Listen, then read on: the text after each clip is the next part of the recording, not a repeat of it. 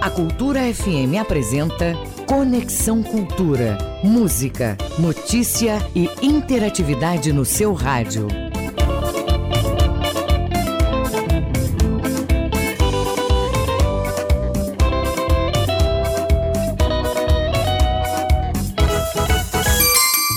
em ponto, 8 horas em ponto. Muito bom dia para você. Sou Isidoro Calixto, seu amigo de todas as manhãs. Ficaremos juntos, como de costume, até às 10 horas, então você pode participar com a gente, tá bom? Hoje é quarta-feira, dia 31 do mês de maio. Já era o mês de maio, né? Isso é bom.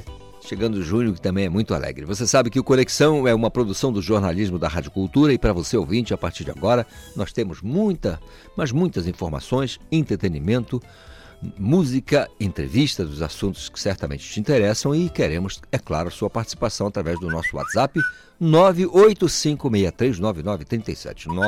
985639937. Nas redes sociais, hashtag Conexão Cultura. Conexão Cultura. No programa de hoje eu vou conversar com o mestre Antônio Ferreira. Ele vai falar sobre o pássaro junino Tentem. É do Guamá e que está completando 93 anos em atividade. Ainda vamos falar sobre a música, sobre música, né, na verdade, com a cantora Inesita. A Inesita ela vai simplesmente abrir o show dos Paralamas e do Frejá aqui na capital. Teremos ainda, é claro, os nossos quadros A Mídia e o Mercado e a Análise do Futebol, hoje com a nossa colega Giordana Kumpanzer. Conexão Cultura. Hoje na história, em 1959, o relógio Big Ben de Londres dava suas primeiras badaladas. Já em 1930, iniciava a primeira Copa do Mundo de Futebol. Isso aconteceu no Uruguai. Nossa Conexão Cultura já está no ar na nossa Cultura FM e pelo portal cultura.com.br. Música, informação e interatividade. Conexão Cultura. Tangerina, Thiago York e Duda Beat. 8 e 3.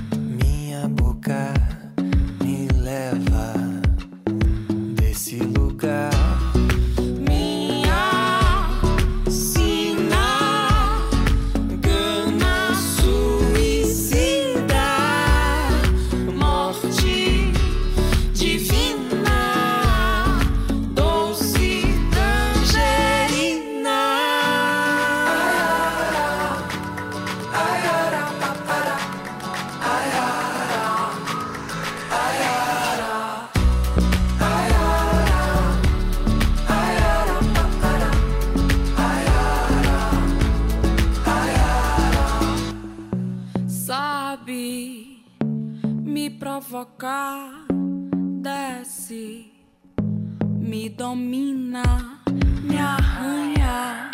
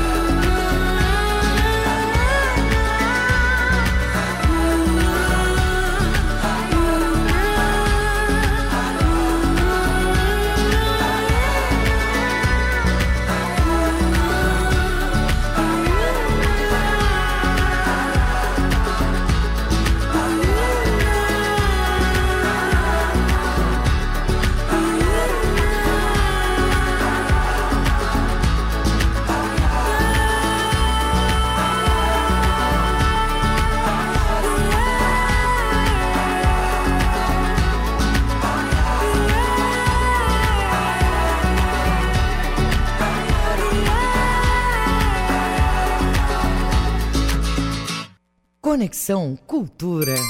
8 horas mais 8 minutinhos é o nosso Conexão Cultura desta quarta-feira, 31 do mês de maio. Maio foi embora. Como é que foi o teu mês de maio? Então fala pra gente. 985639937 é o nosso WhatsApp. Legal saber, né? Como é que foi o mês? Foi produtivo para você? Ó, se for por falta de desejo, né, de torcida, não, não foi maravilhoso, porque o que nós desejamos sempre é isso do mesmo jeito que desejamos uma quarta-feira maravilhosa para você, cheio de muito trabalho, um dia cheio de muito trabalho, de muitas bênçãos, tá bom? 8 e 8. O trânsito na cidade. Trânsito na cidade, acionando o meu colega João Paulo Seabra de prontidão na volta com as informações do trânsito nas ruas e avenidas da Grande Belém. Vamos saber como é que está essa movimentação. Muito bom dia, João Paulo Seabra. Bom vocês, Isidoro Calixto. Muito bom dia também para os ouvintes do programa Conexão Cultura.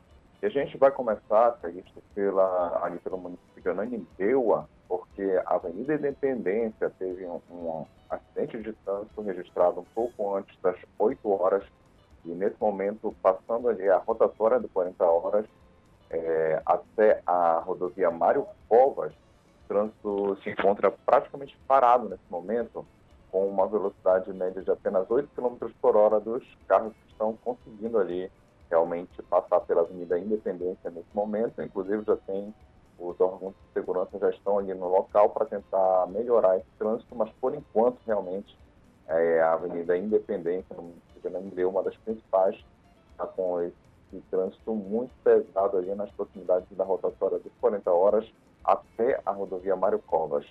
A gente fala também da Avenida Padre Bruno Sec, já em Belém aqui, é, que muitas pessoas utilizam ali como alternativa para a rodovia Augusto Montenegro, só que nesse momento tem também um registro de acidente de trânsito é, por volta de umas sete e meia da manhã e continua tendo impacto ali na rodovia, na avenida, melhor falando, Padre Bruno Sec, e como ponto de referência ali na, no condomínio Jardim Espanha, nesse momento. Portanto, o trânsito aí está bastante complicado, está com um trânsito intenso e uma velocidade média de apenas 17 km por hora nesse momento.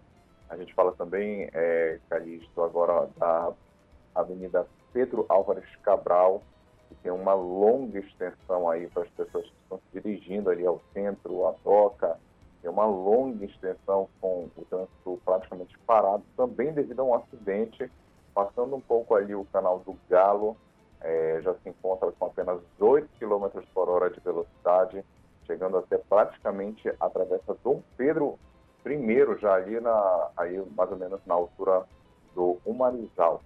E a gente fala também agora da Avenida Almirante Barroso, porque acredite outro acidente ali nas proximidades já do entroncamento e tem influenciado as pessoas que estão é, voltando, na verdade, de Ananindeua para Belém, estão pegando nesse momento o sentido é, ali para São Brás, então tem o trânsito praticamente parado ali nas proximidades do entroncamento, Almirante Barroso, com apenas 7 km por hora até mais ou menos a Tavares Bastos.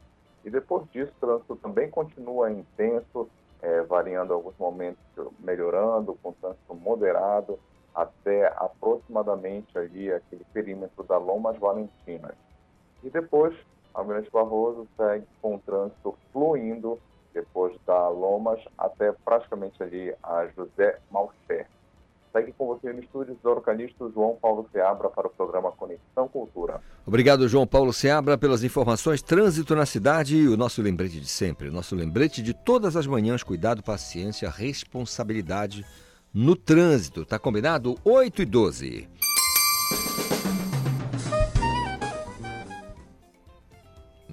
É hora de acionar o nosso colega Miguel Oliveira lá em Santarém, na região oeste do estado do Pará, porque teve é, o governador sancionou uma lei sobre saúde mental.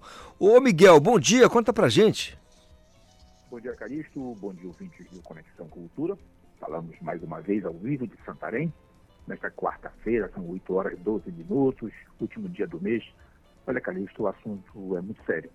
Por isso, o governador do estado ele sancionou o projeto de lei que dispõe sobre proteção e os direitos das pessoas com transtornos mentais e sofrimentos psíquicos aqui no Pará. Ele instituiu em todo o território paraense, essa lei institui o projeto Preservação da Vida. Olha, Calixto, o mecanismo vai ajudar a informar e auxiliar pessoas que estão em quadro depressivo ou inclinados à prática do suicídio. Nós não vamos falar aqui do número de suicídios. O importante sempre a discussão é que quais são as causas que levam pessoas, em grande número, inclusive o índice de morte por suicídios é alto e preocupante aqui no estado do Pará. Mas também apoiar esse tipo de proposta, que é, pode parecer simples, mas ela dispõe que placas na cor amarela serão fixadas nas escolas públicas e privadas durante o mês de setembro, informando meios para ajudar e instruir de forma positiva as pessoas que sofrem de depressão. Olha, Calixto, aqui em Santarém, a Prefeitura reforçou o quadro de apoio técnico nas escolas com a inclusão de psicólogos para atendimento dos alunos, junto com os demais profissionais da educação, né, pedagogos e assistentes sociais. Há também aqui em Santarém um trabalho do CAPS, né, que é aquele Centro de Atendimento Psicossocial, que é o atendimento a servidores públicos, tanto estaduais, eh, federais ou municipais, que estão afastados do trabalho por questões de saúde mental. A gente sabe, Calixto, que depois da pandemia, ou mesmo durante a pandemia de Covid-19, muitos casos né, de transtornos mentais afloraram por causa do isolamento, dos problemas econômicos, dos problemas de afastamento de familiares é, decorrentes da pandemia e das medidas que foram necessárias né, para conter a disseminação do vírus. Então, aqui no estado do Pará, esse, essa lei né, as escolas públicas e privadas vão fixar placas informando a importância da vida e primando pela prevenção do suicídio, sendo indicado preferencialmente ou referencialmente o número do telefone do Centro de Valorização da Vida, CVV, que inclusive faz chamadas para treinamentos de voluntários que queiram fazer o atendimento via telefone é, esse é um trabalho, inclusive, já reconhecido nacionalmente por sua importância e que tem centros de atendimentos nas maiores cidades e nas capitais. Então, essa lei estadual, ela acompanha uma lei federal, né, que garante os direitos da pessoa com transtorno mental ou sofrimento psíquico. É, para isso, precisa ter um melhor atendimento, melhor tratamento no sistema de saúde né, e nos órgãos dos municípios que atuam para o atendimento dessas pessoas. Calixto, uma lei muito importante, foi publicada ontem no Diário Oficial do Estado. Calixto. Muito obrigado, Miguel Oliveira. Amanhã a gente conversa mais sobre a região oeste do estado do Pará com informações daí. Miguel, um excelente dia para você, tá bom? Grande abraço a todos e até amanhã. Até amanhã. São 8h16. Música, informação e interatividade. Conexão Cultura.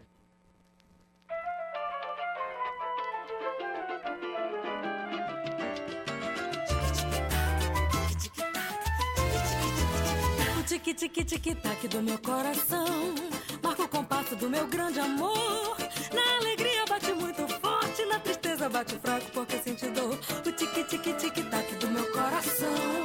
Marca o compasso de um atroz viver É o relógio de uma existência. Pouco a pouco vai morrendo de tanto sofrer. No tique-tique-tique-tac do meu coração. Marca o compasso de um grande amor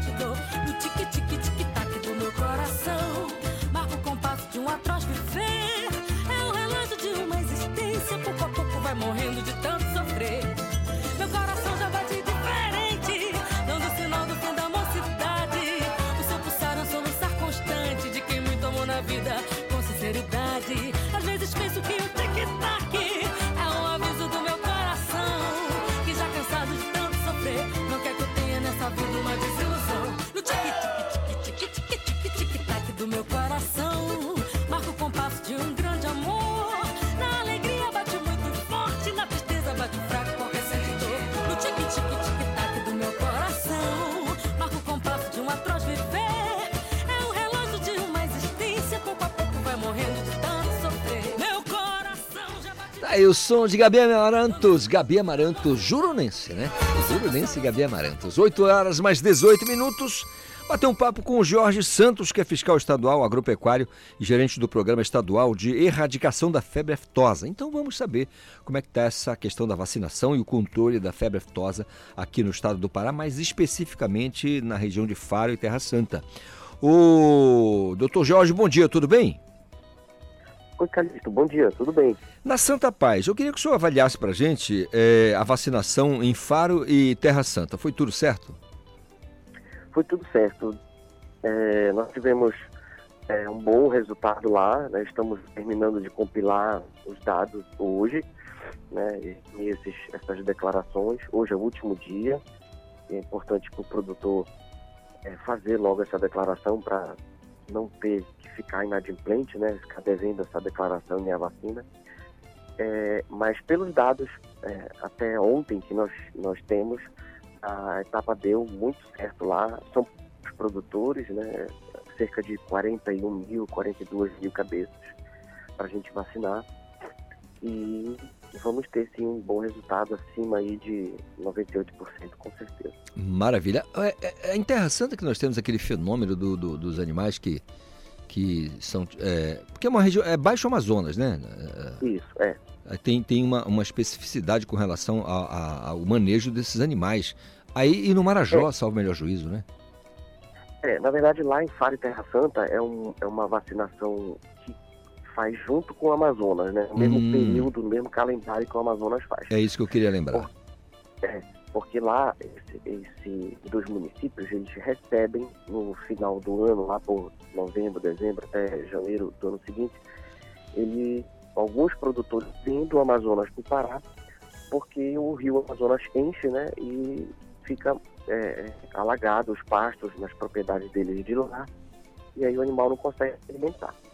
Eles vêm, os produtores vêm, às vezes com carro em cima da balsa, com várias coisas, vêm para o Pará, onde a terra é um pouco mais alta, aí quando o Amazonas desce, que vai ser agora por volta de setembro, por aí, Aí eles vão embora para lá de novo.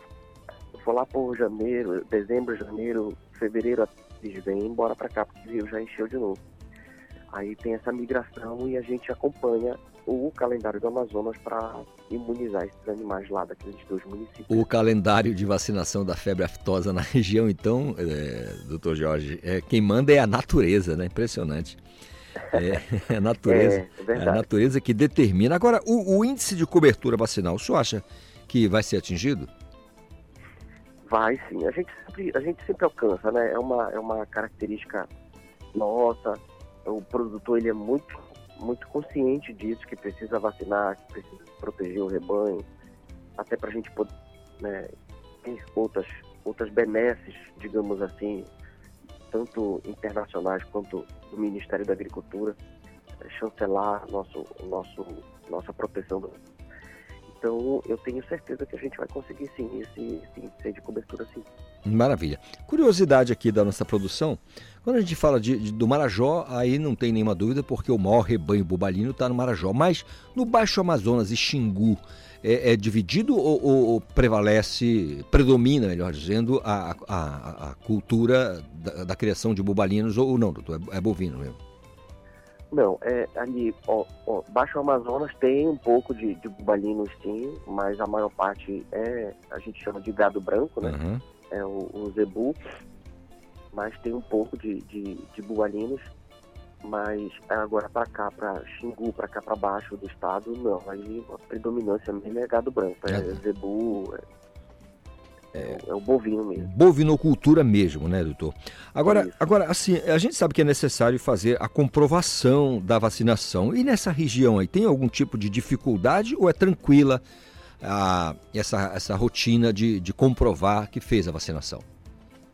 Então, o processo em si ele é fácil, né? O produtor ele precisa da nota fiscal e ele precisa da contagem do rebanho dele, né?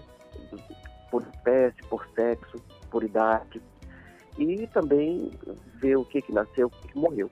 Então essa essa situação é, é, fácil e a nota fiscal da vacina. O, o, o, o entrave que a gente estava está, estava tendo, né? Que a gente conseguiu uma boa melhora agora era o sistema, o sistema nosso sistema onde a gente é, lança essas informações estava muito lento, né, por algum, alguns problemas nos servidores, né, nos computadores que rodam esse sistema. E agora, é, nós estamos em quarta-feira, na sexta-feira a gente conseguiu dar um, uma melhorada lá no sistema e ele começou a ficar bem melhor de trabalhar. Então teve essa instabilidade no, no, no nosso sistema e é por isso que a gente pediu uma prorrogação da etapa de maio, no caso, e Faro e Terra Santa também. A gente pediu prorrogação da declaração. Muito bem. Doutor Jorge Santos. Doutor Jorge Santos, da ADEPARÁ, que é a nossa agência de defesa agropecuária do Estado, e pelo, pelas informações, pela conversa aqui, tudo tranquilo com relação à vacinação e à comprovação da vacinação no município de, Te, de Faro e de Terra Santa. Muito obrigado, doutor George. Um restante de semana maravilhoso para vocês todos da Depará, tá bom? Tá ok. Obrigado, Calixto. Uma boa semana para todos. Maravilha. São 8h24.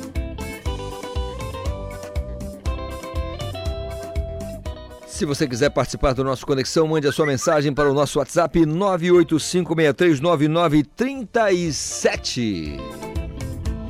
Olha, já vou bater um papo da, na sequência com o Beto Souza, que é diretor de marketing da Festa de Nazaré, lançamento do cartaz do Sírio. Vamos falar então desse lançamento especial. Hoje vai ser lançado o cartaz oficial do Sírio 2023. Acho que oficial é desnecessário porque não existe um cartaz paralelo, né? Para falar sobre o assunto, inclusive uma curiosidade, vou perguntar ao Beto. Beto, bom dia, tudo bem? Bom dia, irmão. Tudo em paz? Tudo, tudo na Santa Paz? Bom dia a todos os seus ouvintes aí também. Bom dia de muita expectativa para nós hoje. Maravilha. Entre os, os, os, vários elementos do Sírio, o cartaz está entre os mais queridos, né? O que o público pode esperar desse momento, aliás, logo mais vai se saber, né? Mas como é que está essa atmosfera da chegada para o lançamento do, do, do, do cartaz, Beto? É, o cartaz ele é um dos símbolos assim, mais é, divulgados nosso do Sírio, né? São 900 mil exemplares que nós vamos colocar esse ano para o público, né, para as repartições públicas, pessoas que usam, colocam cartaz na frente das suas casas, então é uma peça realmente de divulgação. E, e, é um anúncio, né, um anúncio que o Sírio está chegando, é um anúncio que a gente costuma dizer que é Sírio outra vez em. Então este dia, ele tem essa é, simbologia, né, o cartaz traz essa imagem de Nossa Senhora traz essa mensagem dizendo, olha, vamos nos começar a nos preparar, que o Círio está chegando.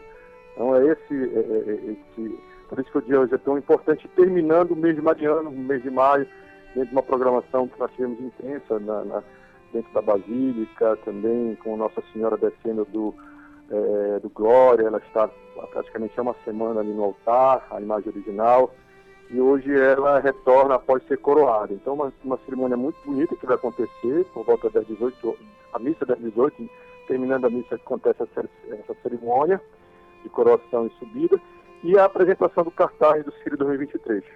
Naqueles mesmos moldes ali, leva o cartaz lá para fora, tem uma, umas luzes, vai ser aquela festa de sempre, né? Uhum. Maravilha. É, o, o, o, cartaz ele tem toda essa é, é, é representatividade. Né? Então a gente costuma dizer que ele é um símbolo atemporal, mesmo que você diga que é o Círio 2023, ah, quando a gente faz visitas assim, com, com a imagem Nossa Senhora, a gente vai numa casa assim, lá de uma, uma pessoa mais humilde, a gente vê que ela tem cartazes de anos atrás ainda na, na parede verdade, da sua casa. É então, é, verdade. é uma coisa assim muito bonita, é um, é um momento muito assim, é, é, que a gente é, sente orgulho de poder viver né, com, a, com o fiel, com enfim, as pessoas que vão participar desse momento conosco lá na praça. Legal. Beto, curiosidade, tem, tem mudança na produção de quem produz de um ano para o outro ou sempre a, a, a, mesma equipe que produz o Não, cartaz? acontece assim, explicar um pouquinho. O, o, cartaz, ele sempre tem que ter a imagem de Nossa Senhora, né? Na uhum. frente, estampada no cartaz com o, o manto do ano passado. Então, o cartaz deste ano, 2023, é, mais Nossa Senhora com o manto do ano passado. Tá? Até porque nós não temos ainda o manto do ano 2023. Tá? E aí, a, a, arte que compõe o cartaz, tá? ela é escolhida em uma votação. Então, geralmente nós temos quatro ou cinco cartazes que são produzidos para que seja escolhido um. Né? Numa votação que participa o arcebispo de Belém, nosso presidente da diretoria do Círio e alguns diretores da diretoria. Tá? Então, nessa votação é que a gente escolhe é, o cartaz do ano. Tá? É, esse ano nós temos uma fotógrafa que vai, vai ser apresentada hoje à noite e um artista paraense também que, que produziu essa, essa arte que compõe o cartaz. Né? E, e interessante que nessa votação geralmente há uma, né, uma, uma divergência. Divergência não, um vota num, outro vota no outro. Esse ano, por unanimidade, esse cartaz foi escolhido é, de forma assim bem interessante. Todos que participaram da votação votaram neste cartaz. Então, ele é um cartaz realmente está belíssimo. Hoje à noite vocês vão poder ter essa oportunidade de apreciar pela primeira vez. Não houve disputa, pelo jeito, na questão dos votos. Que maravilha. Beto, então dá pra gente, a que horas acontece é, a apresentação do cartaz, só para que o ouvinte da Cultura FM possa ficar atento e, de repente, se quiser acompanhar na praça ou na própria igreja, é, poder fazer isso com tranquilidade. A que horas acontece? Como é que vai ser a rotina? É, às 18 horas nós temos a missa. Uhum. A missa vai de 18 às 19. Então, terminando a missa, nós realizamos a cerimônia da coroação, a subida da imagem e, em seguida, o cartaz. Né? Quem não puder estar dentro da igreja, a gente sabe que a igreja vai lotar, né? É, a toda a apresentação que vai estar acontecendo dentro, a gente também é, tem um cartaz que vai ser apresentado fora. Então, simultaneamente, dentro e fora da Basílica. Quem puder chegar um pouco mais cedo para assistir a missa às 18, entra na Basílica e acompanha lá dentro. Quem não puder, a partir das 19 horas, é, que a gente imagina que começa essa cerimônia de apresentação do cartaz. E esse ano, Carlos, me, me, permite, a gente também vai fazer o lançamento simultâneo da camisa oficial do Círio 2023, uma camisa que tá, é, foi desenhada por esse mesmo artista que fez o cartaz, certo? Que recebe um selo oficial do Círio e que tem é, essa relação entre uma arte produzida por um artista, uma camisa que é produzida aqui e uma camisa que quando você adquire ela, você está contribuindo também para as obras sociais da paróquia e para a realização do Círio. Então são duas novidades hoje, o cartaz e essa camisa hum, oficial. Maravilha, está aí, portanto, a novidade da camisa. Beto, muito obrigado, um dia, um restante de dia abençoado e produtivo para todos vocês, tá bom? Muito obrigado, bom dia a todos. Esperamos vocês a partir das 18 lá na Basílica, tá bom? Muito legal. Tá aí o lançamento do cartaz do Sírio 2023, logo mais, a partir das 18 na Basílica Santuário de Nazaré. São 8h30, intervalo. A gente volta já já. Estamos apresentando Conexão Cultura.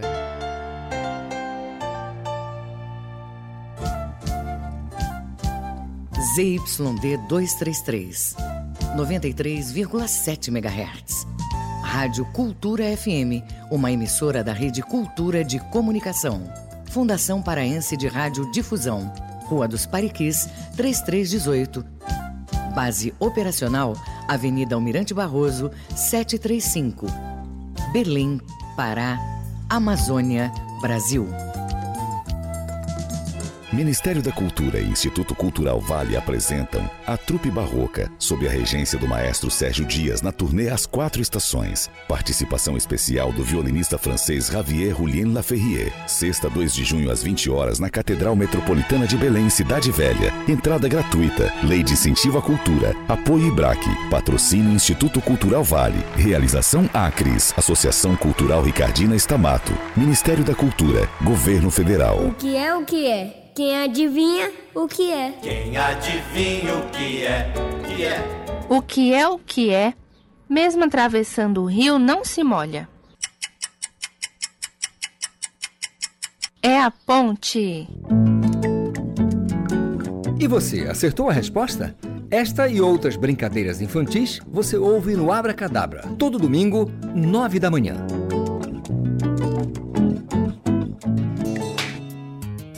Envelhecer com dignidade e qualidade de vida deve ser o curso normal na trajetória de todos. Os idosos, as crianças e outros grupos sociais considerados vulneráveis precisam de mais atenção e dedicação. O Estado deve fazer o papel de protetor, além de garantir o bem-estar. Mas a sociedade não pode esquecer de incluir, respeitar e tratar de forma adequada a pessoa idosa. Amparo, carinho e gratidão são fundamentais.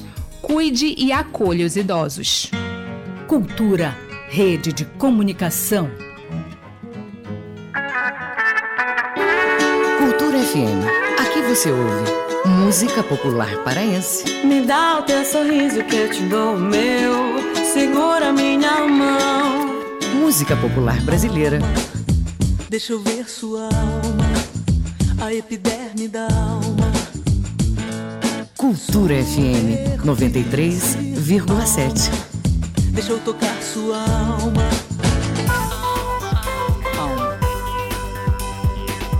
Voltamos a apresentar Conexão Cultura. Música, informação e interatividade. Conexão Cultura.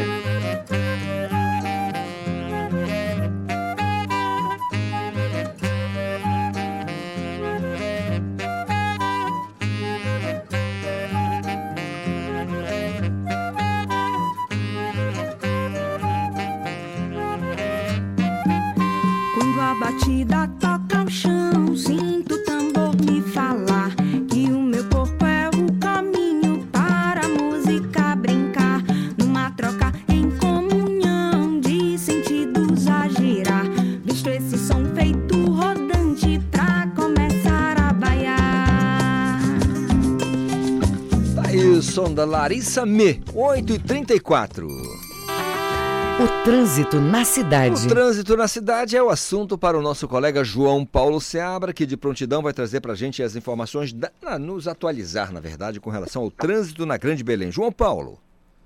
Então, Histório Calixto, a gente fala agora um pouco aqui sobre algumas avenidas no centro da cidade.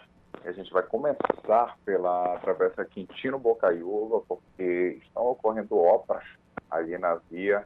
A gente sabe que essas obras geralmente causam um pouco de transtorno e é isso que está acontecendo ali na Travessa Quintino Bocaiúva, no bairro do Reduto, e é justamente ali no cruzamento da rua Senador Manuel Barata.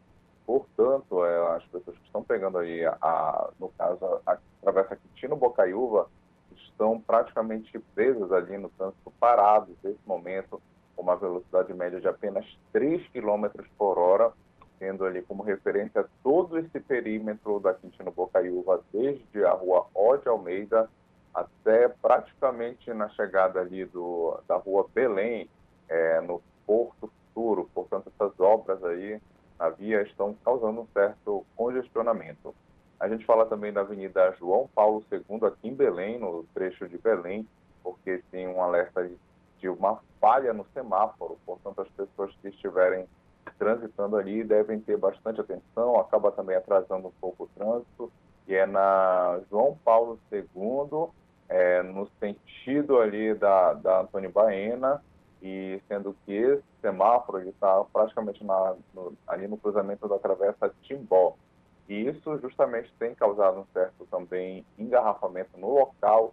Nesse momento, é, o- a velocidade média é de 10 km por hora na travessa João Paulo II, desde a travessa Angostura até a travessa Humaitá.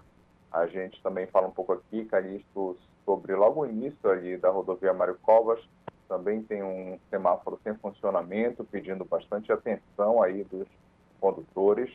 A gente também fala sobre a Avenida Pedro Álvares Cabral, que tem obras na via também nesse momento, nas proximidades do residencial Elvira Chaves, no caso para quem está pegando ali em direção à travessa Tavares Bastos.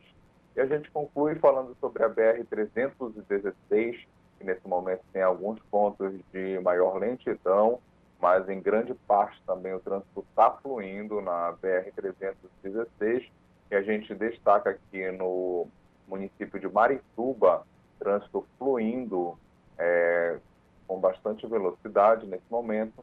É, em Ananindeu apenas tem um trecho ali, desde a rua Leopoldo é, Te- Teixeira até praticamente passando o viaduto do Coqueiro, nesse momento com uma velocidade média para os condutores de 19 km por hora, no sentido de quem está vindo aqui para Belém, ali de Ananindeua. Está aqui com você no estúdio, Isidoro Calixto, João Paulo Seabra, para o programa Conexão Cultura. Obrigado, João Paulo Seabra, pelas informações do trânsito na cidade. São 8 horas mais 38 minutos.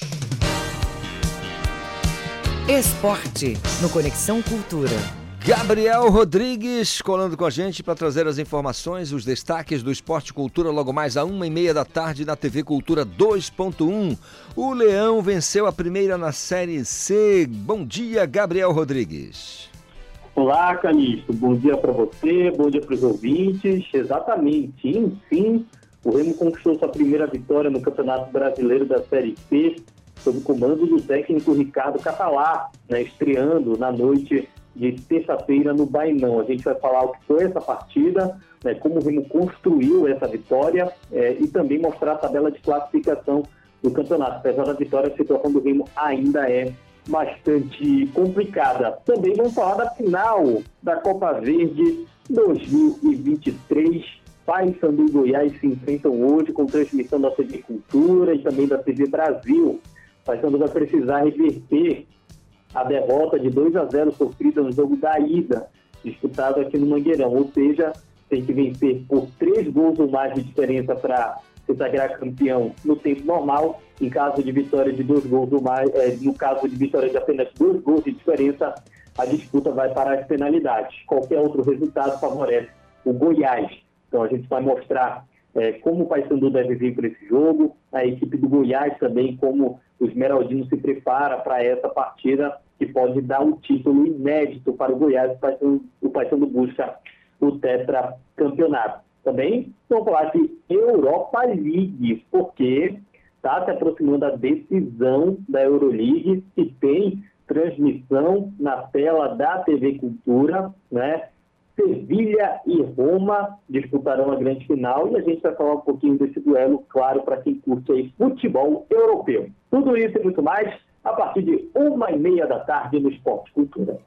Obrigado, Gabriel Rodrigues. Portanto, a uma e meia da tarde na TV Cultura 2.1 Esporte Cultura. Agora, 8h40. Deixa eu bater um papo aqui com o Yuri da Cunha. O Yuri, ele é cantor e compositor angolano e que está lançando um trabalho, a canção Egoísta. A gente vai conversar com o Yuri para saber desse trabalho. Oi, Yuri, bom dia, tudo bem? Bom dia, Calixto. Bom dia. Em que parte do país, em que parte do planeta você está agora? Olha, agora estou por Portugal. Portugal, muito legal. A gente fez um concerto aqui na Madeira no fim de semana passado, ainda estou por aqui, saiu amanhã para. Maravilha. O teu material, o lançamento, eh, já está em todas as plataformas digitais? Já está sim, já está. Maravilha. Como é que foi a produção desse trabalho? Bem, a produção desse trabalho foi, foi feita por mim e um, um, rapaz que chama uh, Teu no Beat. Uh, na verdade, a música ela foi feita já há alguns anos uh, por mim, pelo uh, Cantini, eu, eu, que é um compositor brasileiro também. E nessa altura nós fizemos ela em um funk, era a onda musical era um funk. Depois, mas eu, eu sempre achava que queria uma coisa mais ligada a Angola, porque um, assim que eu pedi a Ivete para participar, ela logo gostou da música. Eu queria algo mais ligado a Angola, então tive que procurar esse produtor para levar ela mais um bocadinho para Kizomba e o Afrobeat. Portanto, daí eh, produzimos parte dela em Angola, outra em Portugal, um pouco em França também, e depois no Brasil já para finalizar com, com a Ivete no estúdio dela. O ouvinte, o ouvinte fica curioso já que fazemos parte, e que bom que fazemos parte da CPLP, que é a Comunidade de Países de Língua Portuguesa, e a gente quer saber qual é a tua relação com o Brasil. É muito estreita, né? É, é muito boa.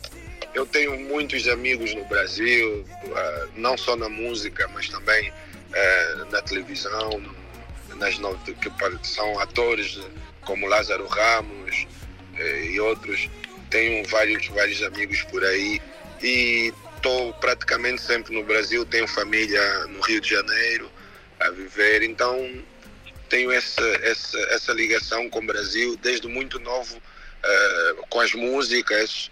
Uh, nós viemos, eu venho ouvindo música brasileira desde que eu nasci.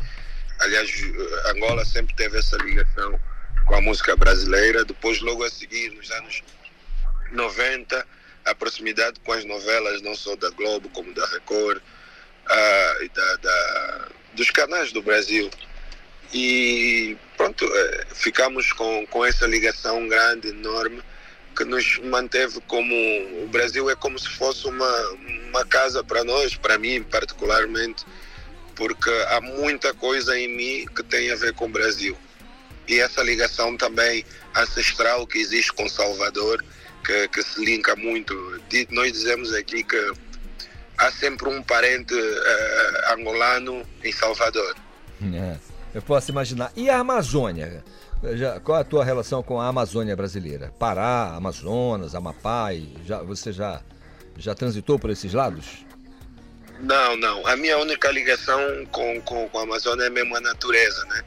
É, mesmo distante, aquilo que a Amazônia representa para o mundo, para todos nós, essa ligação. Até porque eu sou ambientalista, então estou sempre linkado com as coisas que, que importam ah, sobre, sobre a Amazônia. Então, nu- nunca estive, mas tenho o desejo, o desejo de estar, logo que eu tenha algum tempo, eh, nas minhas próximas viagens ao Brasil, eu vou, vou fazê-lo.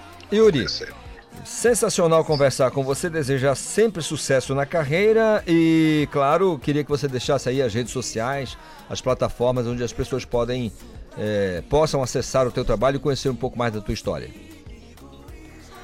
Bem, ah, o meu Instagram é Yuri da Cunha, ah, ah, ah, o meu Facebook também é Yuri da Cunha. Na verdade, todas as redes sociais estão como Yuri da Cunha. E então, ah, Spotify também é Yuri da Cunha. As pessoas podem ah, ah, acessar, eh, que, que tem muita música de Angola. Eh, Este ano, eu- este ano eu estou a completar 30 anos de carreira. Então é um festejo grande. Vamos, eh, vou fazer alguns lançamentos também para, para comemorar a data. Então indico a todo mundo, peço que vão dar uma, um saltinho às, às plataformas para poderem apreciar das músicas, não só as, as mais eh, antigas, como as mais recentes e as que virão aí, aí também. Maravilha. Yuri, nós na sequência vamos tocar Egoísta, o teu material, o teu lançamento com a Ivete. Um grande abraço, ótimo falar com você, tá bom? Obrigado, obrigado, Calixto. Um grande Maravilha. abraço. São 8 horas mais 45 minutos. Egoísta, Yuri da Cunha e Ivete Sangalo.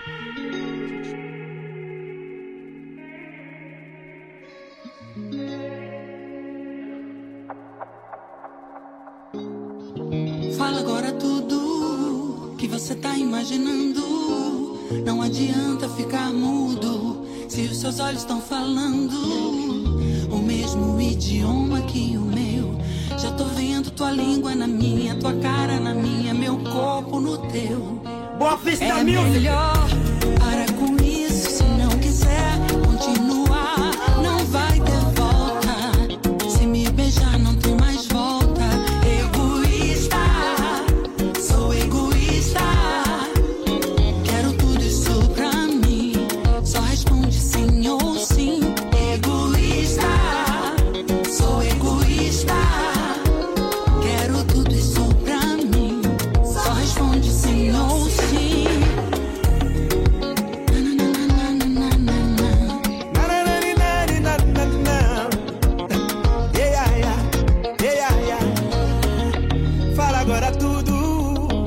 você tá imaginando.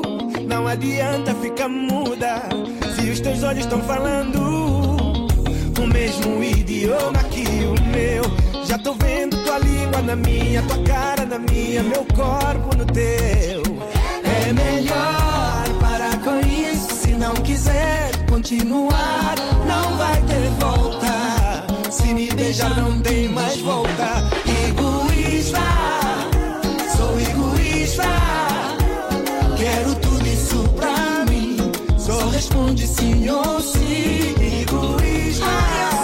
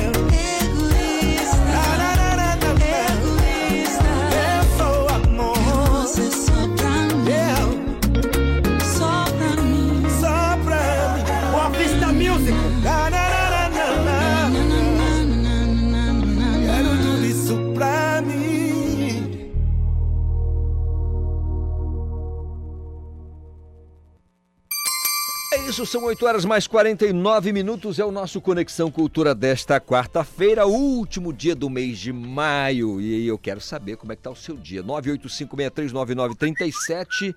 Você pode mandar a sua mensagem e falar com a gente, tá? 985639937. Vou bater um papo agora com o Bruno Conor, que é presidente do Iterpa, sobre a ação de regularização fundiária.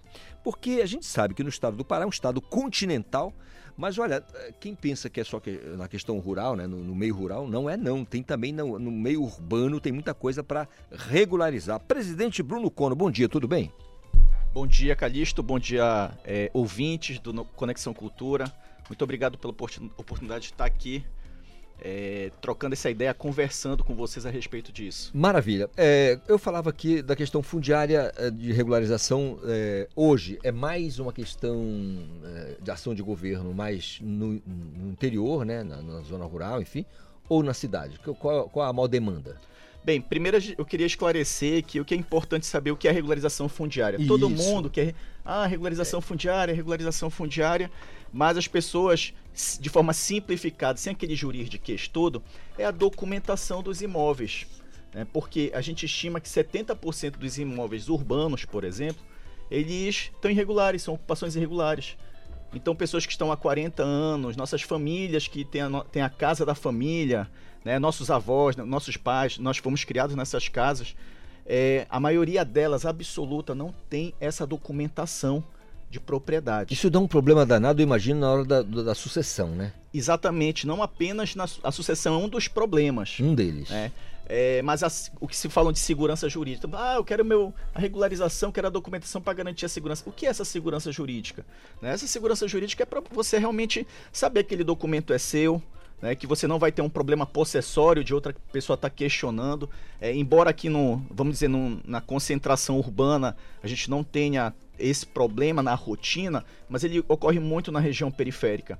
Então, pensando nisso, o governo do estado, desde 2019, tem estruturado esse serviço público de regularização fundiária através do fortale- fortalecimento do ITERPA, para poder prestar esse serviço público, principalmente para as pessoas mais vulneráveis, né? que no caso são as regularizações fundiárias urbanas é, sociais. Agora, presidente, é, essa questão da, que o senhor falou né, na, na zona urbana, é, é, o senhor falou de um índice altíssimo, né? De, de- de- é, é, falta, falta documentação mesmo, né? Do, do- do- da, da- área. Exatamente. É, é alto o índice. É, é elevadíssimo o índice. A maioria das pessoas faz uma compra e venda de uma, é, é, de uma casa através de, apenas de um documento particular, um recibo. Né? Isso não garante segurança jurídica né, para a Hum. pessoa, não, se- não garante o direito de propriedade. E você imagina assim, Calixto, quantas vezes vo- você ouviu falar de ações de regularização fundiária, de promoção? Fala-se do problema, mas as ações de políticas públicas efetivas, né, você não, não escutava falar. Então, a proposta do governo justamente é o quê? Fortalecer esse setor que é tão demandado, principalmente quando a gente está falando de COP30, de proteção da Amazônia, de conservação ambiental, associado ao desenvolvimento humano. E quando a gente fala de desenvolvimento humano, o primeiro núcleo, família, o primeiro núcleo de eh, social que nós temos de proteção é a nossa casa. E ela precisa estar documentada. Aí eu pergunto, então nessa ação de, de regularização fundiária, o ITERPA se torna um pouco mais pragmático? Então, pra- pragmático, preparado para fazer ação de regularização fundiária. Veja bem, nos últimos anos, na- na- eh, de 2019 até agora, nós somos o único instituto de terras que desenvolveu a própria plataforma eletrônica. Então acabou papel. Então, por exemplo, essas ações de regularização fundiária urbana que nós fazemos, nós utilizamos nosso, eh, nossa ferramenta tecnológica que é o SICARF, que ele é todo eletrônico. Então, por exemplo, vou dar um exemplo de uma regulação fundiária que nós estamos fazendo no bairro da Guanabara, em Ananindeua, e depois iniciaremos no Jaderlândia, também no mesmo município. É, os nossos cadastrantes, em parceria com a prefeitura, eles já não vão mais com aquela prancheta. né, e caneta. Eles vão com tablet ou com celular, que dentro tem um aplicativo de regularização fundiária que o cadastramento é todo feito online. Uma inovação. Uma né? inovação. O, o Pará, o governo do estado, é o único no Brasil que tem essa ferramenta eletrônica. Maravilha. E, e aí o que acontece? A gente não faz retenção de documento também, porque chega lá, vai fazer o atendimento da família, pede a documentação, documentações pessoais, né? E é lá mesmo é feita a foto, a captura da imagem Um e a pessoa Uma, certa, uma maneira de escanear ali. isso, faz o, o, o scanner, lá, a digitalização do documento, sobe no sistema, acabou. Acabou, tá tudo. E aí é feito também uma entrevista com a família, né? Sobre o aspecto é, social, né? Número de, de, de pessoas, renda familiar, né? Então, para esse processo se tornar mais ágil, porque eu falo assim, todo mundo pede, só que a gente não pode tratar um assunto tão importante como a gente tratava na década de 70 do século passado. É. A gente tem que trazer a tecnologia para ajudar. Outra realidade, né, presidente? Agora fala pra Exatamente. gente, essa ação, ela tem começo, meio e fim, dura até quando? Exatamente. Na verdade, o governo do estado, como, como eu falei há pouco para você e para os ouvintes, ele já tem desde 2019 intensificando o processo de regularização fundiária. E todo mundo pensa em regularização fundiária o quê? No meio rural, agrário, É, não é verdade. isso? Mas na verdade, a regularização é transversal. Então, nós fizemos, passamos a atuar também nas áreas do estado que estão dentro dos municípios, tá?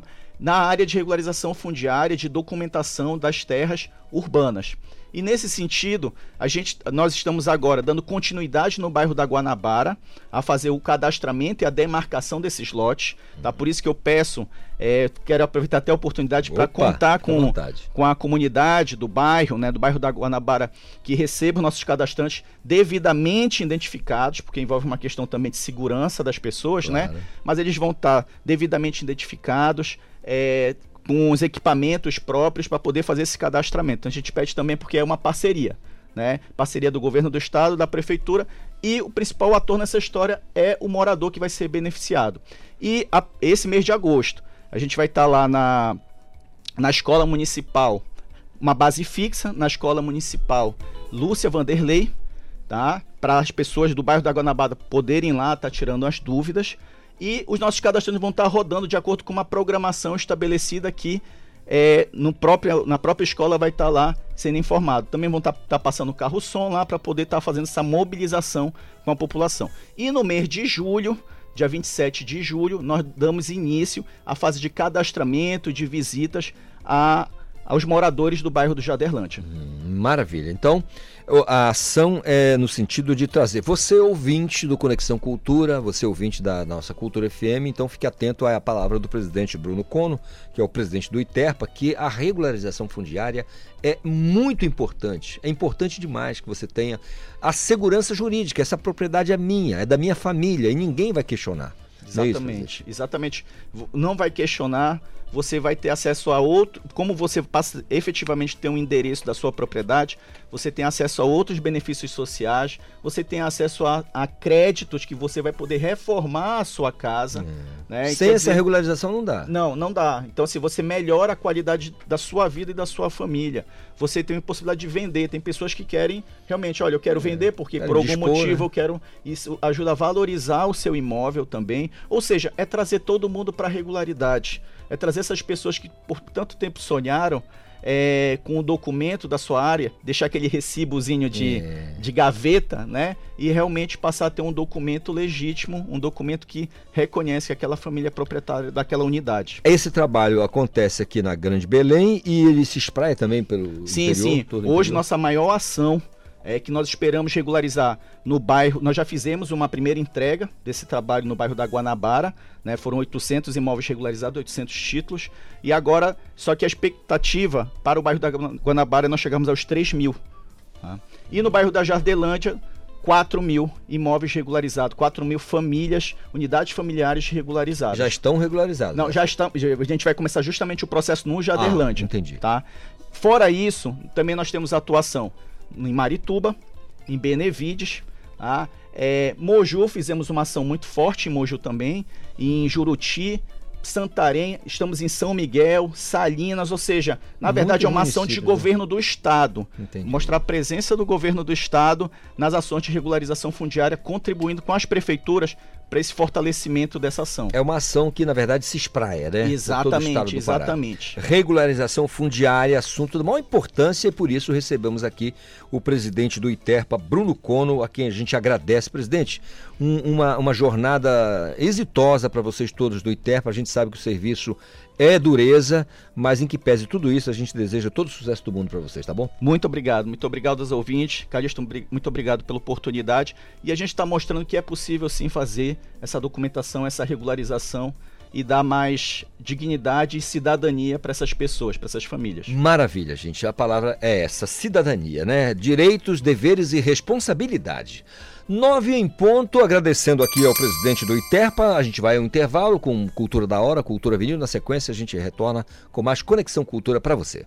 Estamos apresentando Conexão Cultura.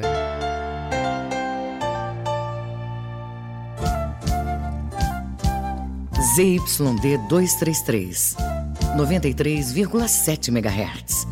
Rádio Cultura FM, uma emissora da Rede Cultura de Comunicação. Fundação Paraense de Rádio Difusão, Rua dos Pariquis, 3318. Base operacional, Avenida Almirante Barroso, 735. Belém, Pará, Amazônia, Brasil. Claro que é Rock apresenta Os Paralamas do Sucesso e Frejá. Ela é êxtase. Dia 2 de junho, no Hangar. Imperdível. Os Paralamas do Sucesso, Frejá e muito mais. Dia 2 de junho, no Hangar. Cuide bem do seu amor. Ingressos, bilheteria digital. Apoio Rádio Cultura. A violência doméstica é a ação ou omissão que pode levar a vítima a sofrimento físico, sexual, psicológico, dano moral ou patrimonial e até a morte. Geralmente, a vítima passa muito tempo em sofrimento por medo, vergonha ou falta de recursos financeiros. A violência atinge qualquer classe social, religião, raça, grau de escolaridade e outros fatores. Para combater esse crime, é necessária a participação das autoridades e da sociedade. Não se cale. Ao identificar uma vítima que esteja em situação de violência doméstica, denuncie. Disque 180 ou vá à delegacia especializada mais próxima. Cultura, rede de comunicação. Cultura FM. Aqui você ouve música popular paraense. Na vida só nos resta seguir, ser forte a cada instante. E uma coisa é certa pra desistir, basta querer parar. Música popular brasileira. É tanto, se ao menos você soubesse. Cultura FM 93,7. O que é o que é? Quem adivinha o que é? Quem adivinha o que é? Que é? O que é o que é? Quanto mais se tira, maior ele fica. Se você disse buraco, você acertou. E você, acertou a resposta? Esta e outras brincadeiras infantis você ouve no Abra Cadabra, todo domingo, nove da manhã. Cultura da hora. Receita Federal libera nesta quarta-feira o pagamento do primeiro lote de restituição do Imposto de Renda Pessoa Física de 2023. Os valores estão depositados na conta corrente do contribuinte indicada na declaração. O lote contempla 4 milhões e 100 mil contribuintes que estão na fila de prioritários como idosos acima de 80 anos, pessoas com deficiência, professores e quem fez a declaração pré-preenchida ou optou por receber a restituição pelo Pix. Para consultar se a restituição está disponível, o contribuinte deve acessar a página da Receita Federal na internet e clicar nos itens Meu Imposto de Renda e consultar a restituição. Cultura da hora.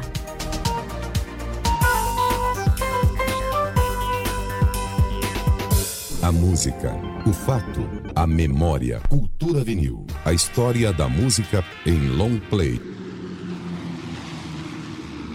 1963 é um ano marcado por grandes transformações no mundo. Na disputa espacial entre americanos e russos, a soviética Valentina Tereskova torna-se a primeira mulher a realizar uma viagem espacial.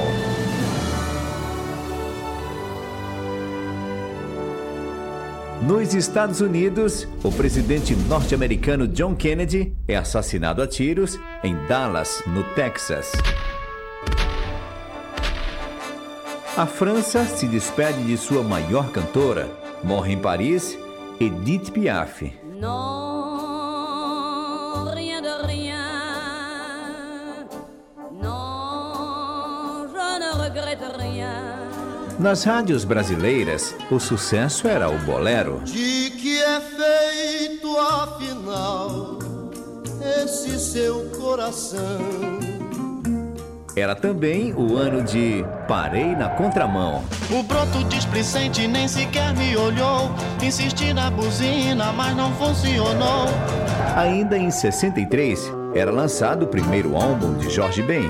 O disco aterrizava na música brasileira quase como um objeto não identificado. Vem morena, vem.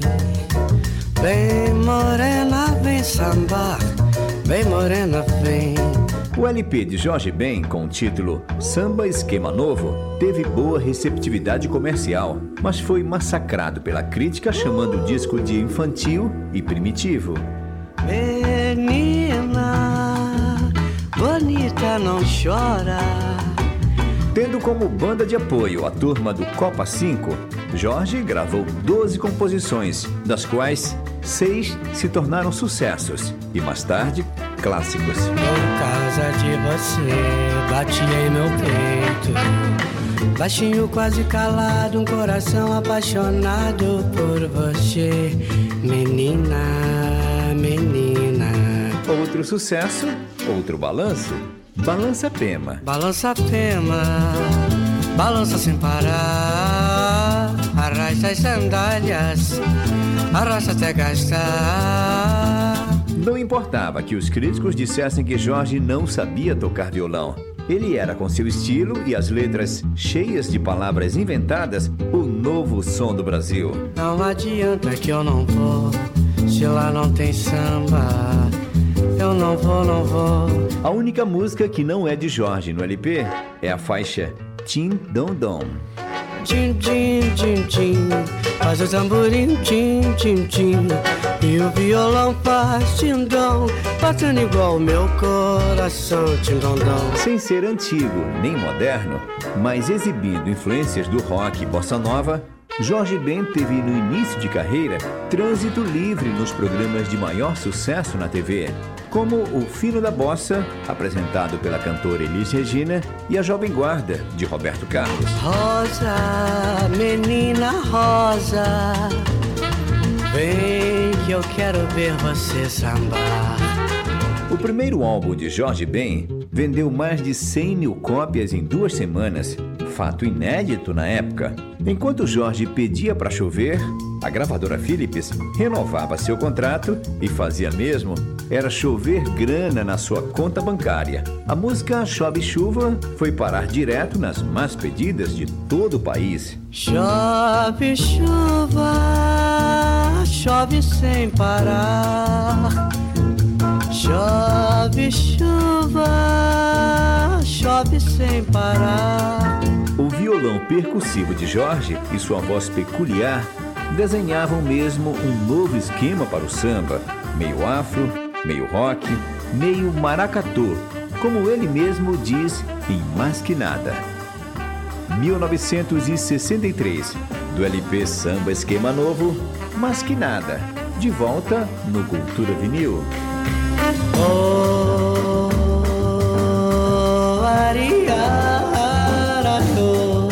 oba, oba. Oh,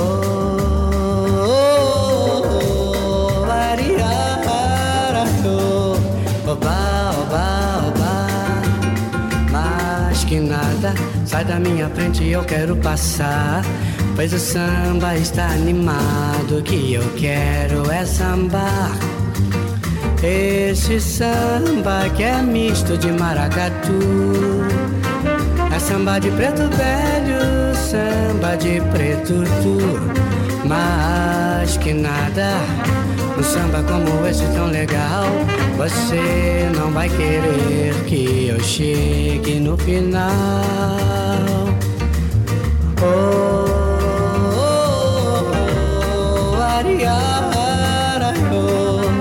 oh, oba,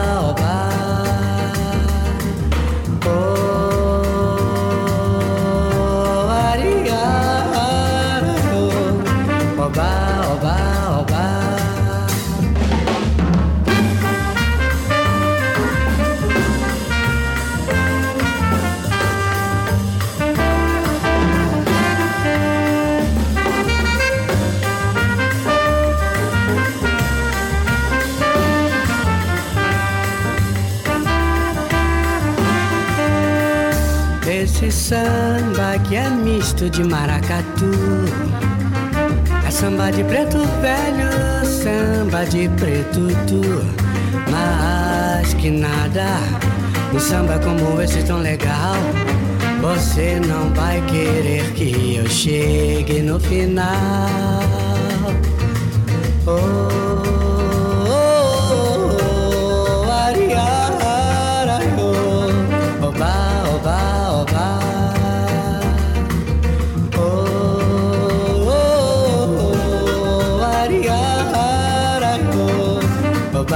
oba, oba. Sava da cundim, da cundim, da, bora da cundim, bora, bora, quando vanga. Din, dom, din, dom, din, sa cundim, da cundim, da cundim, da cundim,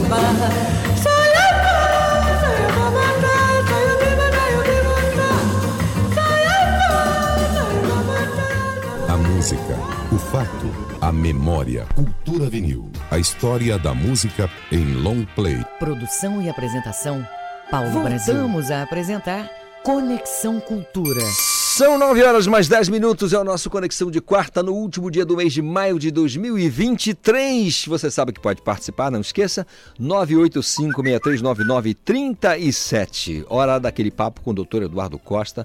Hoje ele vai falar sobre tratamento da próstata. Doutor Eduardo. Caros amigos, chegou o fim do mês, 31 de maio. Hoje é o Dia Mundial Anti-Cigarro. Mas eu vou começar falando de próstata. Amigos, a maior preocupação de alguém com mais de 50 anos hoje em dia é próstata. Próstata. A próstata vai aumentar de tamanho por causa da idade. A gente não adoece, todo mundo vai ter problema, todos os homens vão ter problema da próstata depois dos 50 anos. É igual cabelo branco, é igual menopausa, é igual catarata. Vai acontecer. É igual a aterosclerose. A aterosclerose é entupimento de artéria que causa infarto e derrame. Isso acontece em consequência da vida. A gente hoje consegue bloquear essas coisas. Mas um desses problemas é a próstata. É sério. A próstata é muito sério. Porque a próstata é uma glândula que tem embaixo da bexiga, por onde passa por dentro dela a uretra, que faz, que é o canal que vai da bexiga para a gente poder urinar, né? E por dentro e também desemboca por dentro da próstata as vesículas seminais, o, o mecanismo para provocar a ejaculação no sexo, por dentro da próstata. E essa próstata, ela pode crescer, aliás, ela vai crescer depois dos 50 anos. O peso dela normal é até 30 gramas, ela vai crescendo, crescendo, crescendo, tá? E é como se fosse uma maçã que tem um caminho bem onde ali tem o talo, seria o caminho da uretra. E quando essa próstata cresce, ela cresce tanto para fora quanto para dentro. Ela tende a obstruir o canal. E aí a pessoa tem dificuldade de urinar. Tá? É um problema sério. Além da dificuldade, fica urinando com mais frequência. E inicialmente Você vai no urologista, todo mundo tem que ter um urologista, todos os homens têm que ter um urologista, assim como todos os homens, não, todas as pessoas, porque o urologista é responsável pela parte cirúrgica de todo o sistema urinário. E assim como você tem que ter um cardiologista na vida, um endocrinologista na vida, um médico para te, te acompanhar, você tem que ter um urologista, tá? Aqui em Belém tem vários e todos, a, a, a, e todos brilhantes. Então, a, a próstata vai crescer. Preste atenção, meu amigo. Se vai ter câncer ou não é outra história, mas ela vai aumentar de tamanho. Ela tem o que o pessoal chama de hipertrofia benigna, ou seja, ela cresce sem causar câncer, mas também pode causar câncer. E é um câncer que você pode curar, desde que veja desde cedo. Então, tem gente que acha que depois dos 40 anos você já tem que ir no urologista. Mas depois dos 50, a próstata vai crescer e vai causar problema. Pode causar problema, principalmente de urinar. Mas tem tratamento. Você vai no urologista, ele pede para fazer um ultrassom, vai ver o peso, tá? E, e o peso da próstata, o tamanho dela e faz os diagnósticos, tá? Ah, quando faz o toque retal, é só para fazer diagnóstico de câncer, porque quando a próstata cresce com câncer, ela é lisinha, parece uma casca de maçã. Quando ela cresce com câncer, ela fica igual uma ata, igual um, um abacaxi. Você passa o dedo rapidamente, o exame de toque retal é coisa de alguns segundos, você passa o dedo e descobre que aquilo ela está crescendo cheia de grumos, igual uma ata, igual um abacaxi, diferente daquela textura lisa que ela tem. Depois dos 50 tem que ir no médico, no, ou depois dos 40, aliás. Hoje em dia, é, coração, hoje em dia até a gente vai procurar na, na, na adolescência. Então, próstata, 40 anos, vá no urologista, ele vai te examinar, vai pedir os exames e, inicialmente, o tratamento é clínico. Você toma uns comprimidos que, que a, afrouxam a próstata para você continuar urinando normal. É isso, tá? Eu ia falar para você perder peso para ficar magrão, para ficar assim. Se for homem, igual o Brad Pitt naquele filme Troia. Se for mulher, para ficar igual a Barbie. Tem que ficar hoje com peso normal. Né? Os eu vou repetir uma frase dos portugueses. Não existe velho obeso. Todos os obesos morrem antes de ficar velhos. Então vamos nos cuidar. Né? Nós estamos num mundo que tudo se resolve. É isso, pessoal. Uma semana iluminada para todos. Muito pensamento na próstata e no cigarro, tá? Semana que vem a gente dá outra informação de saúde. Um abraço a todos. Até semana que vem. Até semana que vem, doutor Eduardo Costa, o nosso cardiologista de plantão em todas as quartas aqui no nosso Conexão Cultura. Anote, 9 e 16. Bater um papo com o mestre Antônio Ferreira. O mestre Antônio, ele é ensaiador do Pássaro. Pássaro Junino Tentem do Guamá está completando 93 anos em atividade. E eu estou aqui com o mestre Antônio Ferreira. Mestre Antônio, bom dia. Bom dia, Calixto. Bom dia, ouvintes da nossa Rádio Cultura. Os, pra... Os pássaros são expressões da periferia de Belém que ocorrem durante a quadra junina. Como é que o senhor avalia esse cenário hoje, pensando numa década? Olha, nós somos resistência. É. Começa logo por aí. Né? Porque o pássaro ele vem da Belle Époque. Hum, Belle Époque. Ele vem ali de 1840, 36. Foi uma revolta negra que se deu em frente ao Teatro da Paz. De lá vai para um quilombo, hoje município de Colares. E em 1900 chega essa linguagem aqui na capital. E daí foi chegando, Calixto, chegamos a ter é, meados de 70, 80, 40, 50 manifestações. De Hoje nós temos 22. 22. Começa logo por aí a tua, a tua, a tua resposta. Hum. Né? Por isso que eu digo que nós somos resistência. Né? A gente fica dentro da periferia. Tá? Porque, como eu digo também, é uma coisa que nasceu de preto, onde geralmente está o preto. Hum, tá lá no gueto. E aí eu pergunto, a, a melhor maneira dessa, de fazer essa resistência e fazer perpetuar, né, perdurar o, o- a questão do pássaro é, é a molecada? É a criançada? Ou seja, é, é envolver a juventude? é envolver o- a comunidade por em si, né? É, eu acredito que seja também a criança, a juventude, porque eu nasci, eu sou de, de descendência familiar de pássaro junino. Né? Já Gostava desde criança? de a minha criança, mãe foi né? de pássaro, minha avó foi de pássaro, sempre foi brincante de pássaros, né? Então, hoje tem minha família, minha sobrinha neta tem 5 anos de idade, que ela é a porta-pássaro, tá? Tem sobrinhos, todos hoje já estão adultos com família, mas já foram do pássaro. E a gente continua com essa tradição. Nosso grupo é um grupo de família também. Tá? Quase todos são. Tem É, uma, tem uma relação familiar. Familiar, né? A família chega com o avisos com um, aí vai trazendo outro, vai trazendo outro, vai trazendo outro, e assim sucessivamente. O Tentem são 93 anos? 93 ontem completou.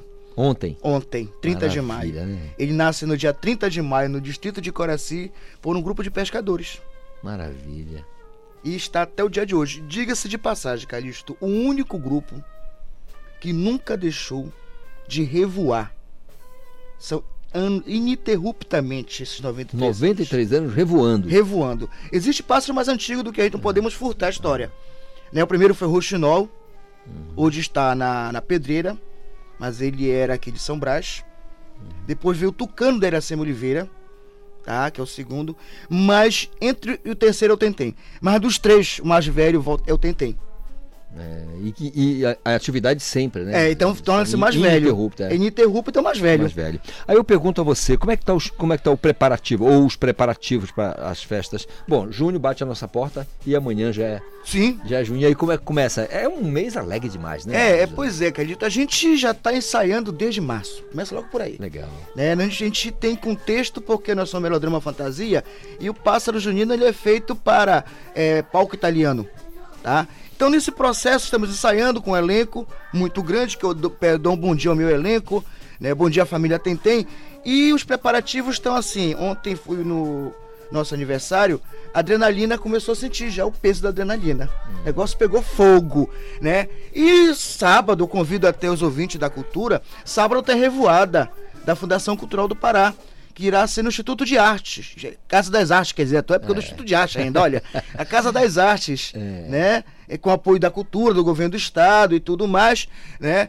E as, as apresentações, elas vão se dar a partir do dia 20, no Teatro Valdemar Henrique, a qualquer momento, a agenda do, do governo do estado, através da fundação da, da, da Casa, Fundação Cultural do Pará, né, estará sendo divulgada e a gente está se preparando. É comum, é, mestre, ness- na- nas manifestações, na- nas quadrilhas juninas, em, em- em pontos de outros cantos, ter ali um pássaro no meio? Po- Não, é, não, é comum, não, é comum, até porque infelizmente é uma manifestação que se tem pouco valor, não se não tem aquele, aquele reconhecimento, né, é, a qual nós precisamos. Haja vista, Calixto, que nós somos uma manifestação genuinamente paraense. Só existe aqui. Não houve é, interferência de outras línguas, de outras histórias. A quadrilha veio ali francesa e tudo mais, né? Então, é, é, não houve isto dentro dos pássaros juninos. Só existe aqui cordão de pássaro, cordão de bicho e pássaro melodrama fantasia. Maravilha, mestre, maravilha. Olha, eu queria que o senhor convidasse então os, ouvintes aqui da nossa Cultura FM para se envolver mais com o, não só com o Tentem, né, mas com os Uhum, outros pássaros. todos, sim. E já agradecendo a sua vinda aqui, uma alegria recebê-lo aqui. Uhum, com certeza. Eu convido é, é, é, é, você que quer conhecer a arte do Pássaro Junino, que não conhece, ou você que está ouvindo aquela que foi no Teatro São Cristóvão, né, que foi nos teatros de Belém assistir os pássaros, venham conhecer os pássaros. Né, você da academia, venha também. Você da escola, escola secundária, venha participar. Os ninhos de pássaro estão abertos, mas especificamente o Tentem fica aqui no bairro do Guamá, na rua do Ponto Socorro do Guamá, rua principal. Os ensaios acontecem todos os dias, de segunda a sexta, a partir de 8 horas da noite. E nós estamos lá dispostos para fornecer entrevista, pesquisa, porque a nossa arte precisa ser conhecida. O nosso contato é 98, se você me permitir. Claro, fica à vontade, mestre, pelo amor de Deus. Nosso contato é 988 22 9707. Quero Repita, repita. 9 91988229707. Quero agradecer a produção, a Pamela, essa querida amiga que nos convidou a sua produção para estar aqui conosco, com você hoje. Agradecer a você, a direção da Rádio Cultura, por esse espaço. A cultura sempre deu espaço para a cultura popular Claro. e cada vez está é, fortalecendo as nossas manifestações. Muito obrigado, bom dia, Calixto. Até a Mestre, próxima. Mestre Antônio Ferreira, muito obrigado pela vinda ao nosso Conexão Cultura. Anote, são 9 horas mais 23 minutos. Música, informação e interatividade. Conexão Cultura.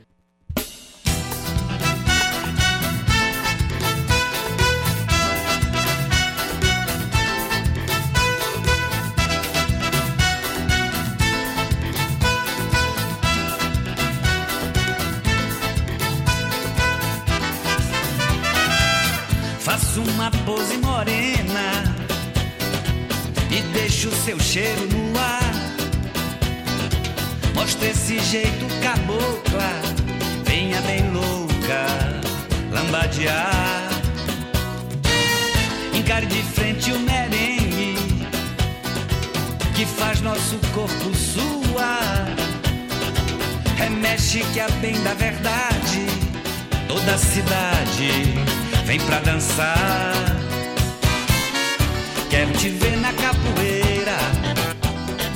Saudosíssimo Alcir Guimarães, um som animando a gente aqui nesta quarta-feira no nosso Conexão Cultura. E eu quero a sua participação, anote 985639937, 985639937. Warley, vou conversar agora com a Lúcia Porpino, que é empresária, hoje no, no quadro Mulheres Empreendedoras do Conselho da Mulher Empresária da Associação Comercial do Estado do Pará. Vamos falar sobre o tipo de educação que ajudou na transição de carreira, do emprego tradicional ao empresariado. Bom dia, Lúcia, tudo bem? Bom dia, Calixto, tudo bom? Maravilhoso estar aqui, minha primeira vez numa rádio e estou me sentindo muito feliz, muito à vontade de poder conversar com você aqui na Rádio Cultura. Legal. Conta pra, conta pra gente é, como é que foi essa transição. É, a gente quer, a gente tá curioso aqui para saber dessa transição.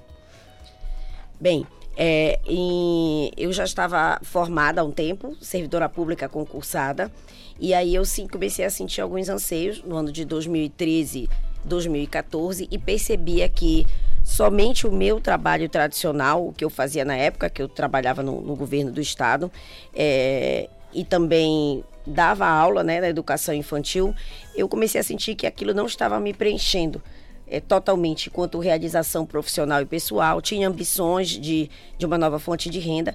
E aí eu começo essa busca no ano de 2014, 2013, de como eu poderia colocar outra fonte de renda na minha vida, sendo que eu não tinha mais condição de arrumar outro emprego. Só poderia passar em outro concurso, porque eu não tinha mais tempo, né? É, que hoje é, é normal você dizer cada vez mais estou na correria, né? É triste, mas é o mais normal. E aí eu começo a, a buscar, né, estudar para outro concurso, para arrumar outro emprego, para poder ter uma outra fonte de renda. Mas de alguma forma, algo me dizia que não era ainda aquilo que ia me preencher. E aí foi quando eu comecei a descobrir pela primeira vez o empreendedorismo no ano de 2015. Aí você virou de fato empreendedora. Aí, eu, de, de fato, virei empreendedora no ano de 2015, quando eu conheci o marketing de relacionamento. Mais conhecido como marketing multinível, né? ou marketing de influência, hoje como nós chamamos. Conheci o marketing de relacionamento em dezembro de 2015, através de uma oportunidade que foi apresentada pelo meu amigo do meu marido. Meu marido, que já tinha feito muito tempo no passado, sabia da grande oportunidade, porque você não precisava de um grande capital, não precisava de experiência prévia, não precisava de conhecimento técnico, você simplesmente ia aprender as habilidades que eram necessárias para que você começasse a empreender e construir a expansão de uma marca, que foi o que eu fiz. E hoje a tua marca está ligada a A minha marca hoje, eu sou líder de expansão do grupo Rinodê e também há s- quatro, cinco anos depois nós fundamos a Porpis Pizza, eu e meu marido, Marcos Porpino, que sempre foi um grande mentor meu e uma inspiração, porque ele também é empreendedor, empresário. Ele é hoje um dos sócios do restaurante do Armazém Belém, do, do Shopping Boulevard. E também somos sócios hoje do André Lanches, sanduicheria. Então, hoje nós temos é, três empresas, uma que a gente representa como líder de expansão e outras duas que nós temos em sociedade com outras duas pessoas. Então, eu vim do, do empreendedorismo, do marketing de relacionamento, para também para o empresariado tradicional. Foi foram assim duas coisas que foram acontecendo. Maravilha. Agora com essa voz de locutora de FM. Ah, é não fale isso que eu já vou me convidar. não, mas é verdade. Como é que você lida com a questão das palestras? Você faz? Sim. E aí através desse momento onde eu entro no do empreendedorismo, do, do marketing de relacionamento, dezembro de 2015, eu me deparei com algumas habilidades que foram desafios para mim porque apesar de eu estar na área de educação, de eu ser pedagoga, eu não me identifiquei muito com a parte da educação infantil. Mas eu também não cheguei a dar aula para adultos. Uhum. E aí, em determinado momento, eu precisei começar a palestrar, a falar em público, a trabalhar com oratória. Eu comecei a trabalhar com equipes, eu não tinha muitas habilidades de relacionamento, sempre fui extrovertida, mas as habilidades de gestão de conflitos, resiliência, tudo isso eu não tinha. E aí eu fui aprender. E eu comecei a aprender que aí entrando no nosso não sei se eu posso já falar do, Sim, claro. do tema central, que é a educação, eu começando a ter que aprender isso, eu percebi que as habilidades técnicas que eu trazia, enquanto pedagoga, e todos os livros que eu tinha lido nas duas pós-graduações, porque eu tenho a formação em pedagogia e tenho pós-graduação em gestão com pessoas e em docência no ensino superior. Mas aquilo, todo esse, esse, esse conhecimento técnico, ele não dava conta de suprir a, as habilidades que eu precisava, que eu queria desenvolver para que eu crescesse na carreira do marketing de relacionamento. E aí eu me deparo com um sistema de treinamento que eles chamam de, de escola de negócios. E dentro desse sistema de treinamento foi que eu entendi que eu tinha que ler livros que eu nunca tinha lido e que um livro e que eu aconselho todo mundo a ler. Se você não leu e que, que eu digo assim que eu saí de dentro de uma caixa que eu me achava pedagogenta, né? Pedagogia, sei muito, leio muito, estava fazendo curso de direito quando eu comecei a empreender também. Ah. Estava na graduação de direito, estava buscando, eu estava buscando.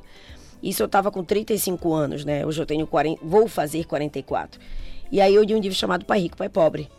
E quando eu li esse livro, que eu digo, peraí, o emprego não é o único caminho que tem, como eu aprendi a vida toda na educação formal, não é emprego.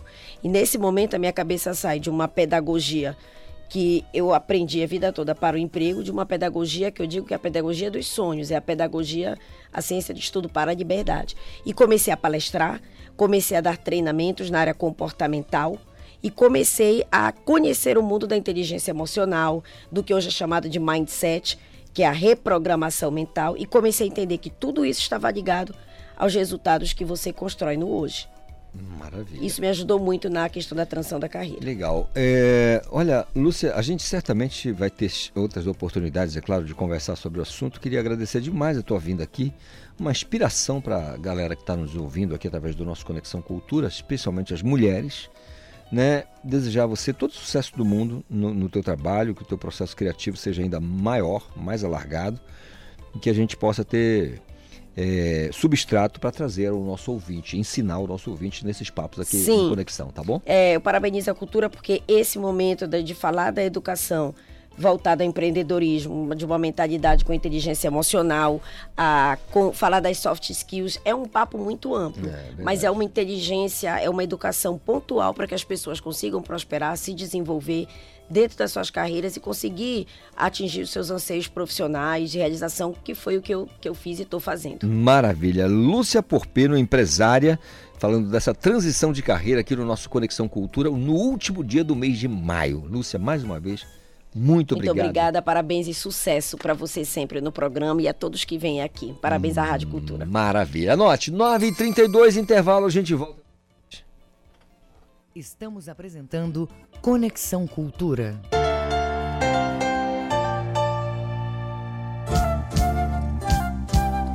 ZYD 233, 93,7 MHz. Rádio Cultura FM, uma emissora da Rede Cultura de Comunicação. Fundação Paraense de Rádio Difusão. Rua dos Pariquis, 3318. Base operacional, Avenida Almirante Barroso, 735. Belém, Pará, Amazônia, Brasil.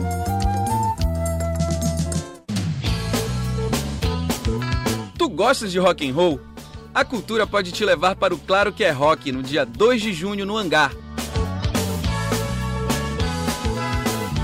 Vai ter Paralamas do Sucesso e Frejá. Te liga nas nossas redes sociais pelo arroba Portal Cultura, participa da promoção e te prepara para viver uma experiência única com o Cultura Me Leva.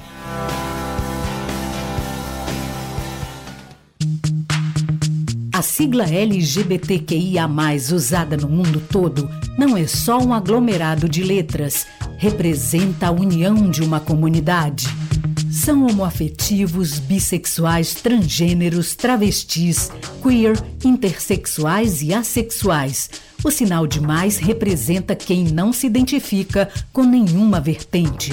No Brasil, a homofobia é crime. Levante a bandeira do respeito representada pelo arco-íris. Denuncie casos de homofobia pelo Disque 100 ou vá à delegacia da sua cidade. Cultura, rede de comunicação. Ministério da Cultura e Bampará apresentam sexto Festival Sonido música instrumental e experimental de 2 a 4 de junho, com shows de Manuel Cordeiro, Cassim, Pupilo, Jonathan Fer, Charme do Choro e muito mais. De 2 a 4 de junho, no Mercado de Carnes Francisco Bolônia, a entrada é gratuita. Apoio Cultura Rede de Comunicação. Cultura FM. Aqui você ouve música popular paraense.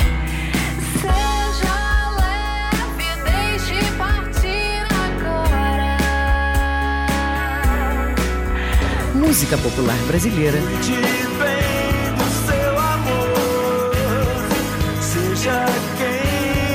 Cultura FM 93,7.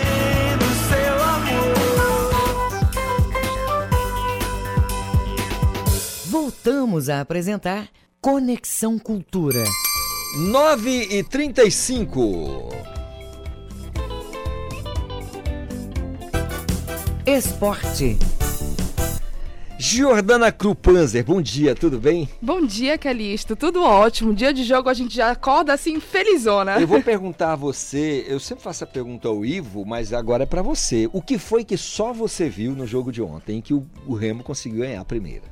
Olha, foi uma vitória, né, estreia do técnico catalá, e eu acho que a gente vai ter que dar esse mérito para ele. Porque o que eu vi foi um técnico olhando para um banco no intervalo e sabendo o que faria nas substituições. O primeiro tempo, o Remo começa melhor, cria mais chances, mas tinha muita dificuldade de furar a defesa adversária. Já o Confiança não estava colocando tanta intensidade ofensiva como costuma colocar. Teve essa dificuldade ontem. O Remo não conseguiu finalizar no primeiro tempo. No segundo tempo, ele olha para o banco, ele vê o problema do Remo, ele vê que existe um problema no meio de campo, e aí ele consegue fazer essa substituição que acaba resultando no gol, né? É, no 1 a 0 o Remo consegue finalizar mais, ser mais letal, pressionou mais no segundo tempo, manteve essa intensidade.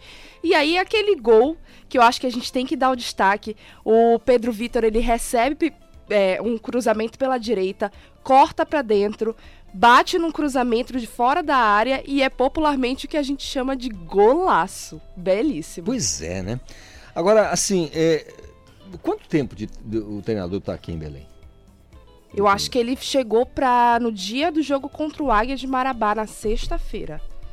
É, dá para olhar para o banco e, e, saber o que vai fazer? É, a partir do momento que ele já começa as conversas, que ele sabe que vai acertar com o clube, ele começa a estudar o elenco que ele tem, né? Hum. O, um dos destaques do Marcelo Cabo era justamente fazer essa rodagem dos jogadores. Então não era um time que ele não, não ia chegar sem saber o que tinha, porque todos os jogadores foram utilizados, principalmente no Campeonato Paraense. Então, uma pequeno, um pequeno estudo, ele já conseguiria ver o que ele tinha no banco.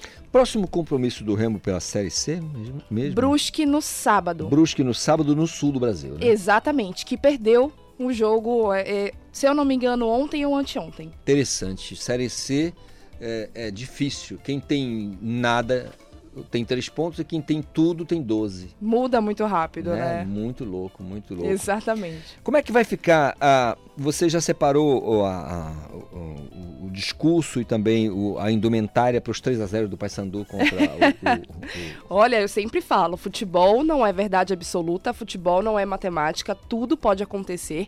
E eu também é uma coisa que eu bato muito na, tecla, na tecla para todo mundo. Remy e Paysandu são dois times que quando chegam em uma decisão eles costumam ter uma sorte que meu amigo só Nossa Senhora de Nazaré para explicar o que acontece. Se não dá na competência vai na sorte. é. Racionalmente a gente fala de um Goiás, um time de Série A, com um elenco mais fechado. Hoje eu tô só esperando a confirmação da assessoria, mas hoje a gente vai, o Goiás, a gente sabe que vai contar com sua força total. Vai jogar com seus titulares, inclusive o Tadeu, goleiro que já está jogando. É muito provável só o Morelli, se eu não me engano, que ainda está com lesão. Mas é, ó, é provável que venha com a sua força total nesse jogo. É um time mais fechado, um time mais completo, mas a gente sabe que existe um problema de finalização no Goiás. A gente viu no primeiro jogo contra o Paysandu. É, o Goiás também não consegue manter a sua intensidade nos 90 minutos. O problema do Paysandu é a limitação, né? No Marquinhos Santos, é, a gente está vendo até a possibilidade dele jogar também, mesclar com jogadores do Sub-20. Então, é, esse, esse, é o problema do Paysandu, né? O seu material humano, o seu plantel, essa limitação. Mas é, não mais futebol não é verdade absoluta, a gente pode esperar. Eu acho que tudo pode acontecer nesse jogo, inclusive nada. É verdade, tudo pode acontecer. E essa coisa da, da, da, da... Duas coisas que não dá para o futebol, eh, como no direito também. É verdades plenas e certezas absolutas. Não Com existe. certeza, isso não existe pode no esquecer, futebol. Não pode existe. esquecer. Mas olha, é, é, como é que vai ser a tua rotina no, no, no, na parte? Vai trabalhar? No, Estarei hoje no jogo, tá? Eu, Gabriel Rodrigues, nos comentários. Valmir Rodrigues na narração, a gente abre a transmissão 7h50, eu te espero, tá? Na tela da TV Cultura. E já convidando, hoje também tem a final da Europa League, tá? E a gente vai transmitir, às 4 horas da tarde. Jordana Krupanzer, muito obrigado pela vinda ao nosso Conexão Cultura. Sempre uma alegria tê-la aqui, tá bom? Muito obrigada, Calixto. Ótimo dia. Obrigada para você também. Maravilha, são 9 horas mais 40 minutos. Professor Rodolfo Marques, dentro da nossa, do nosso quadro A Mídia e o Mercado, falando sobre essa onda da Netflix que atropela assinantes para aumentar a sua receita. Conta uma novidade agora, hein? É um atropelo atrás do outro, professor, não é isso? Verdade, a gente tem sido atropelado nos últimos dias, a gente precisa se reconstituir, se refazer. De fato, né? A, isso já vinha sendo estudado, a gente chegou a fazer um, um, uma participação anterior, há uns três, quatro meses, comentando um pouquinho sobre isso. E a Netflix resolveu adotar, né? Ela que é a, a, a, ao lado do YouTube, né? Sendo que o YouTube, o, o serviço ele é em boa parte gratuito, né? Mas a Netflix, que é a principal plataforma privada, é, paga o streaming resolveu de fato aumentar o seu faturamento. De que forma? Fazendo um controle maior sobre o número de telas. Então, por exemplo, se você faz uma assinatura é, com duas telas, você precisa fazer um cadastro de que telas serão essas, de que residências serão essas, para evitar algo que há muitos anos acontece, que é o compartilhamento de senhas. Então, o mesmo perfil, eventualmente, que tinha contratado, por exemplo, duas telas, se fazia presente em quatro, cinco, seis telas.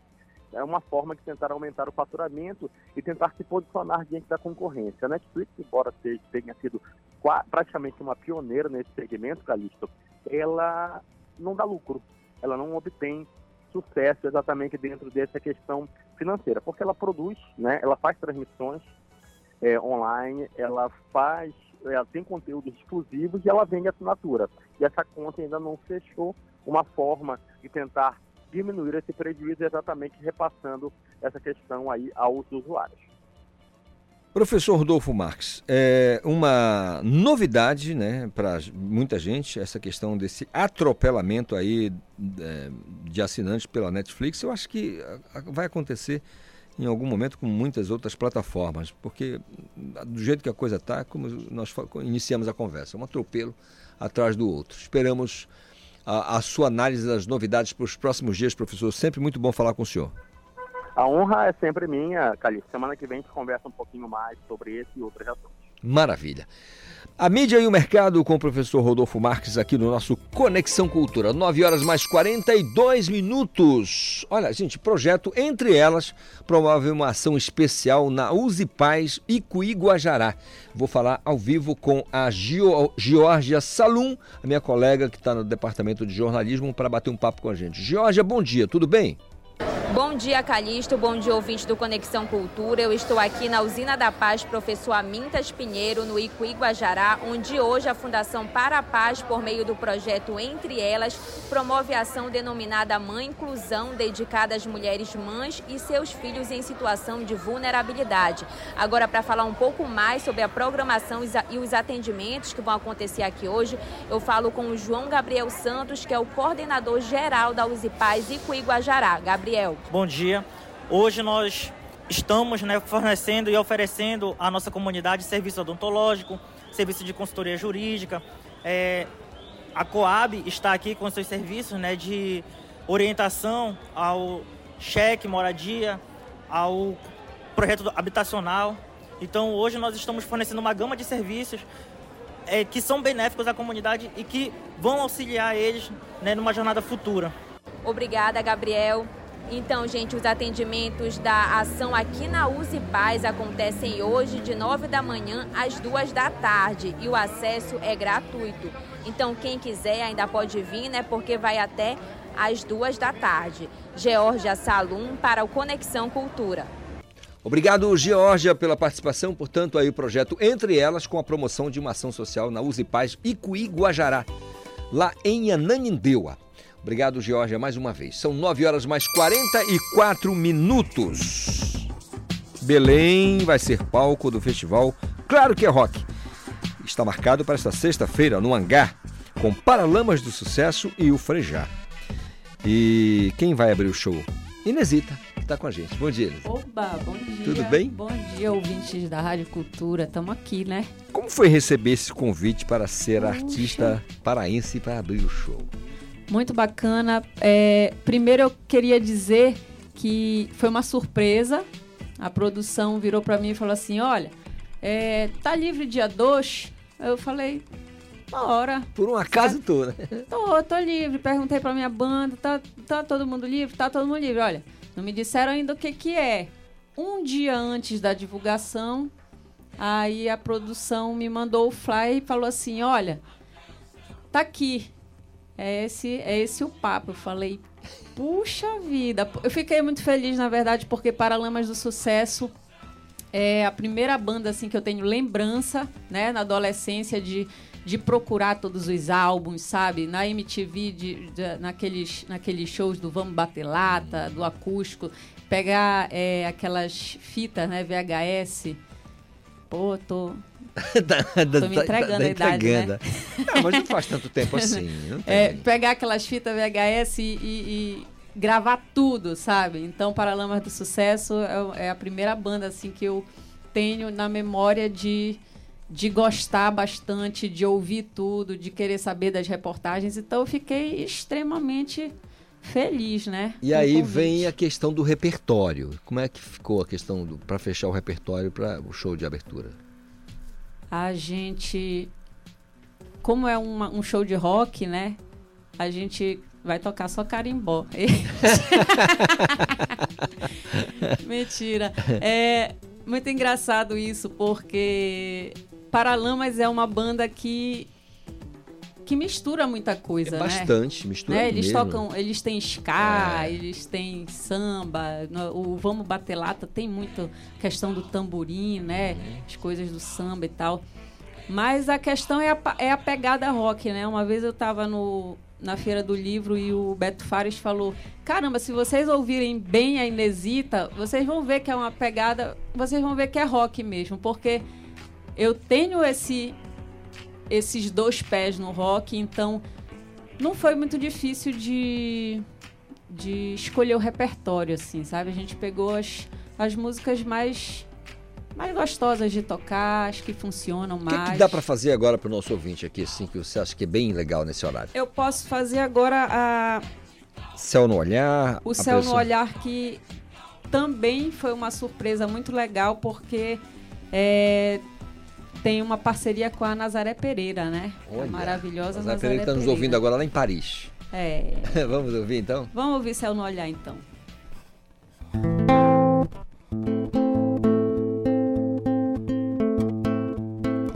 Vem, vou te levar para um lugar. Vem, vou te levar para um lugar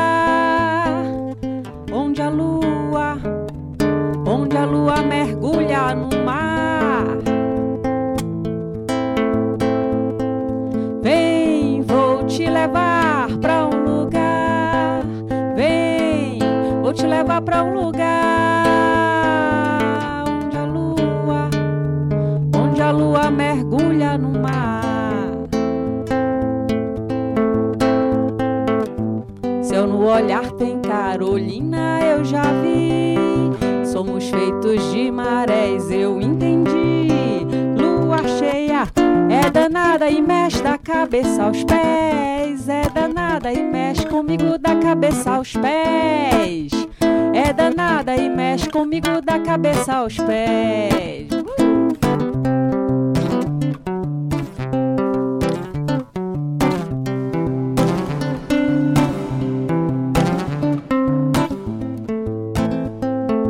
Vem, vou te levar pra um lugar.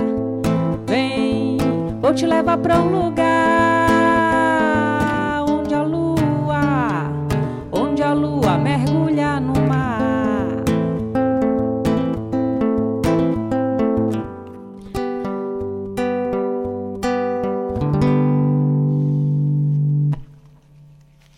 Expectativa. As melhores. Quero me jogar de lá de cima na última música. É essa, esse é o meu plano. É. Quanto mais alto o palco, melhor. Pois é, aí você falou de Paralamas, é aí quando chega no Frejá, aí é, aí é mais rock mesmo, né? Tem a mistura menor de, de, de coisas. O Frejá acho que fala É, mais pra o Frejá é nesse, nesse, nesse solo dele, né? É, eu acho que ele tá mais, romântico, eu É, acho, né? mas- Bateu o romantismo É, e- nele. E, tem muito material que não é resgate, porque ele sempre foi parceiro do Cazuza, né? E acaba Isso, trazendo é. muito som que eles fizeram juntos. É. Né? E na verdade vai, vai tocar o Frejá primeiro e depois os Pois Paralamas, é. né? O Barão- Gosto dos dois, os dois são maravilhosos. Estão aí Pois segurando. é. Um, duas, duas onda. bandas que, assim, contemporâneas, né? Barão Vermelho e, e o, Paralamas lá atrás. Barão acho que um pouco mais antigo, um pouco, um- surge um pouco lá, É, né? primeiro, depois o Paralamas. Mas enfim, vai ser, eu tenho certeza que vai ser uma apresentação maravilhosa, porque a gente tem músicas de qualidade e você não deve nada para ninguém nesse sentido. Mas quando tem essa possibilidade, Nesita, de abrir eh, shows como esse, por exemplo, que vai acontecer, do Frejá e na sequência o Paralamas, como é que você avalia essa, essa, esse, esse tipo de convite para o artista da, da, da, da região? É muito bacana é, prestigiar, né? Eu acho bem legal porque a gente vai tocar num, num, num horário onde todo mundo já vai estar ali, né? Os portões vão abrir 8 horas, então colocaram a gente para tocar 10, 11, né? O Kikito com a Malu, né? Guedelha também são maravilhosos e tem que chamar, tem É. que chamar, tem que tem que colocar, sabe, para galera, para galera é, é, é, do estado, do seu estado, conhecer o que está tá, tá sendo produzido no estado, né? Porque eu, se- eu sou professora de artes da- do estado e, e eu sempre chamo isso, né, para os meus alunos. Pô, vocês estão, vocês conhecem esse som? Vocês estão, vocês estão procurando saber o que que a, o que que a o que que o estado de vocês está produzindo musicalmente, artisticamente, sabe? Então, tem que falar o nome dos artistas autorais do estado, né? Junto com, com sabe, junto com, com quem vem de fora. Tem que colocar, né, na, na, na mesma E- na mesma situação ali. Certamente. E, e esse, essa possibilidade, esse show, quer dizer, acaba sendo pelo público, que é sempre maior, né? É, eu acho que é normal até isso, por, por exemplo, se a gente fala do Rio de Janeiro, de São Paulo, duas cidades gigantes, né, com população, uma população né, Rio, Rio acima de 6 milhões de habitantes, São Paulo quase 11 milhões. Mas se você tem um show, por exemplo, vamos, vamos dizer que a Madonna vai tocar em São Paulo, é evidente que o público vai ser maior do que um show local. Por mais interessante que seja o, o artista brasileiro. Então, assim, numa chance dessa aqui, tá lá a Inesita, tá a Malu, tá uma outra galera, como o Kikito, por exemplo, que você falou, e muita gente, quer dizer, é de uma certa forma uma vitrine, né? Sim, sim. Pra galera conhecer galera um vai pouco mais. conhecendo, né? É. Vai conhecer o som. A gente vai ter o, o- o feedback depois do pessoal. É, mas eu A tenho certeza que vai ser bom. A gente vai descer depois e curtir o frejar os paralamas lá embaixo, porque eu gosto mesmo de, e ficar lá na. Sai bicudando a galera. bicudando é. é ótimo. É, dá vai pra... ser rock, né? Dá pra fazer mais uma então aí. Bora, então bora. Apressou? Tocar ciranda. Ciranda. Então. Pa, pa, pa, pa.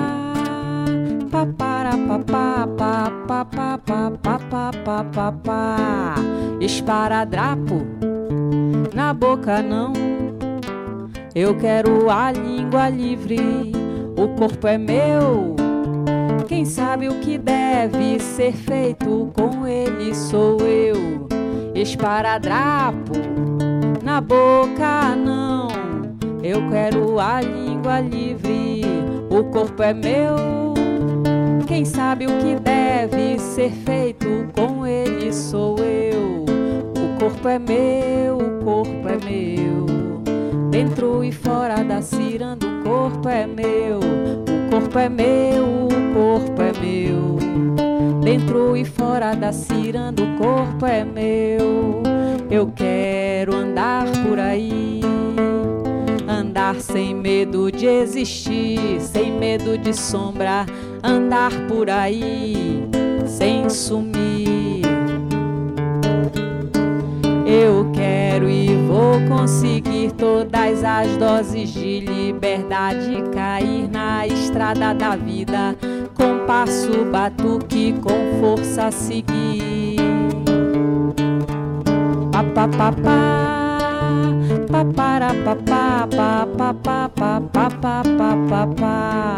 o corpo é meu, o corpo é meu dentro e fora da ciranda o corpo é meu o corpo é meu, o corpo é meu dentro e fora da ciranda o corpo é meu Maravilha. Inesita ao vivo aqui no nosso Conexão Cultura desta quarta-feira.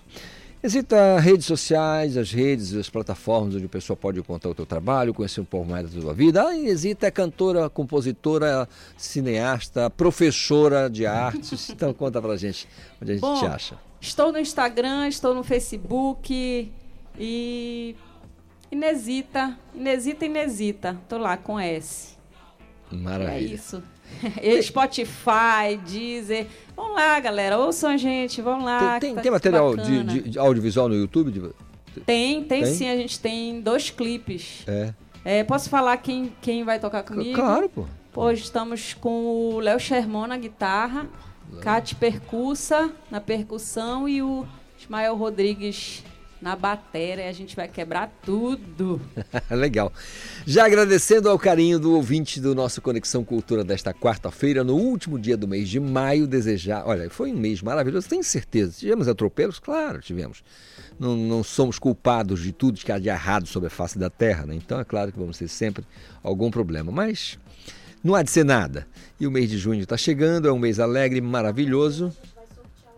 Amanhã, a Pamela já acabou de me dizer que vai ter sorteio para o show da Inesita, né? Então a gente vai sortear no Conexão Cultura amanhã, tá? Aqui então você não pode. Mais uma razão para você não ficar de fora e participar. 98563-9937. Eu espero sinceramente te encontrar amanhã com saúde, paz e um bocado de vontade de ser feliz. Inesita, a última para a gente encerrar. Um beijão para você, bom tê-la aqui. Simbora. Pa,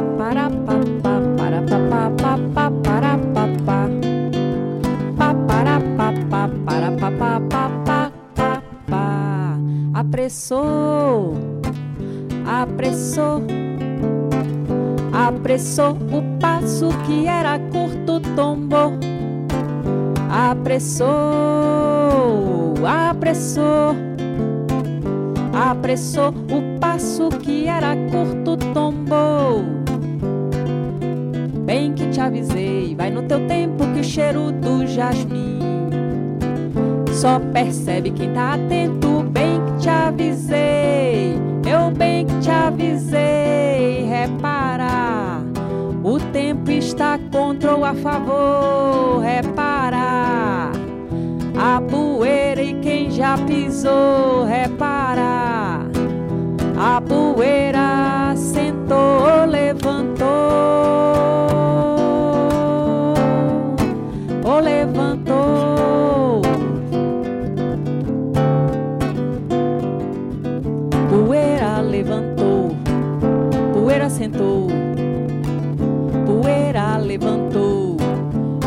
sentou, poeira levantou, poeira sentou, poeira levantou, poeira sentou.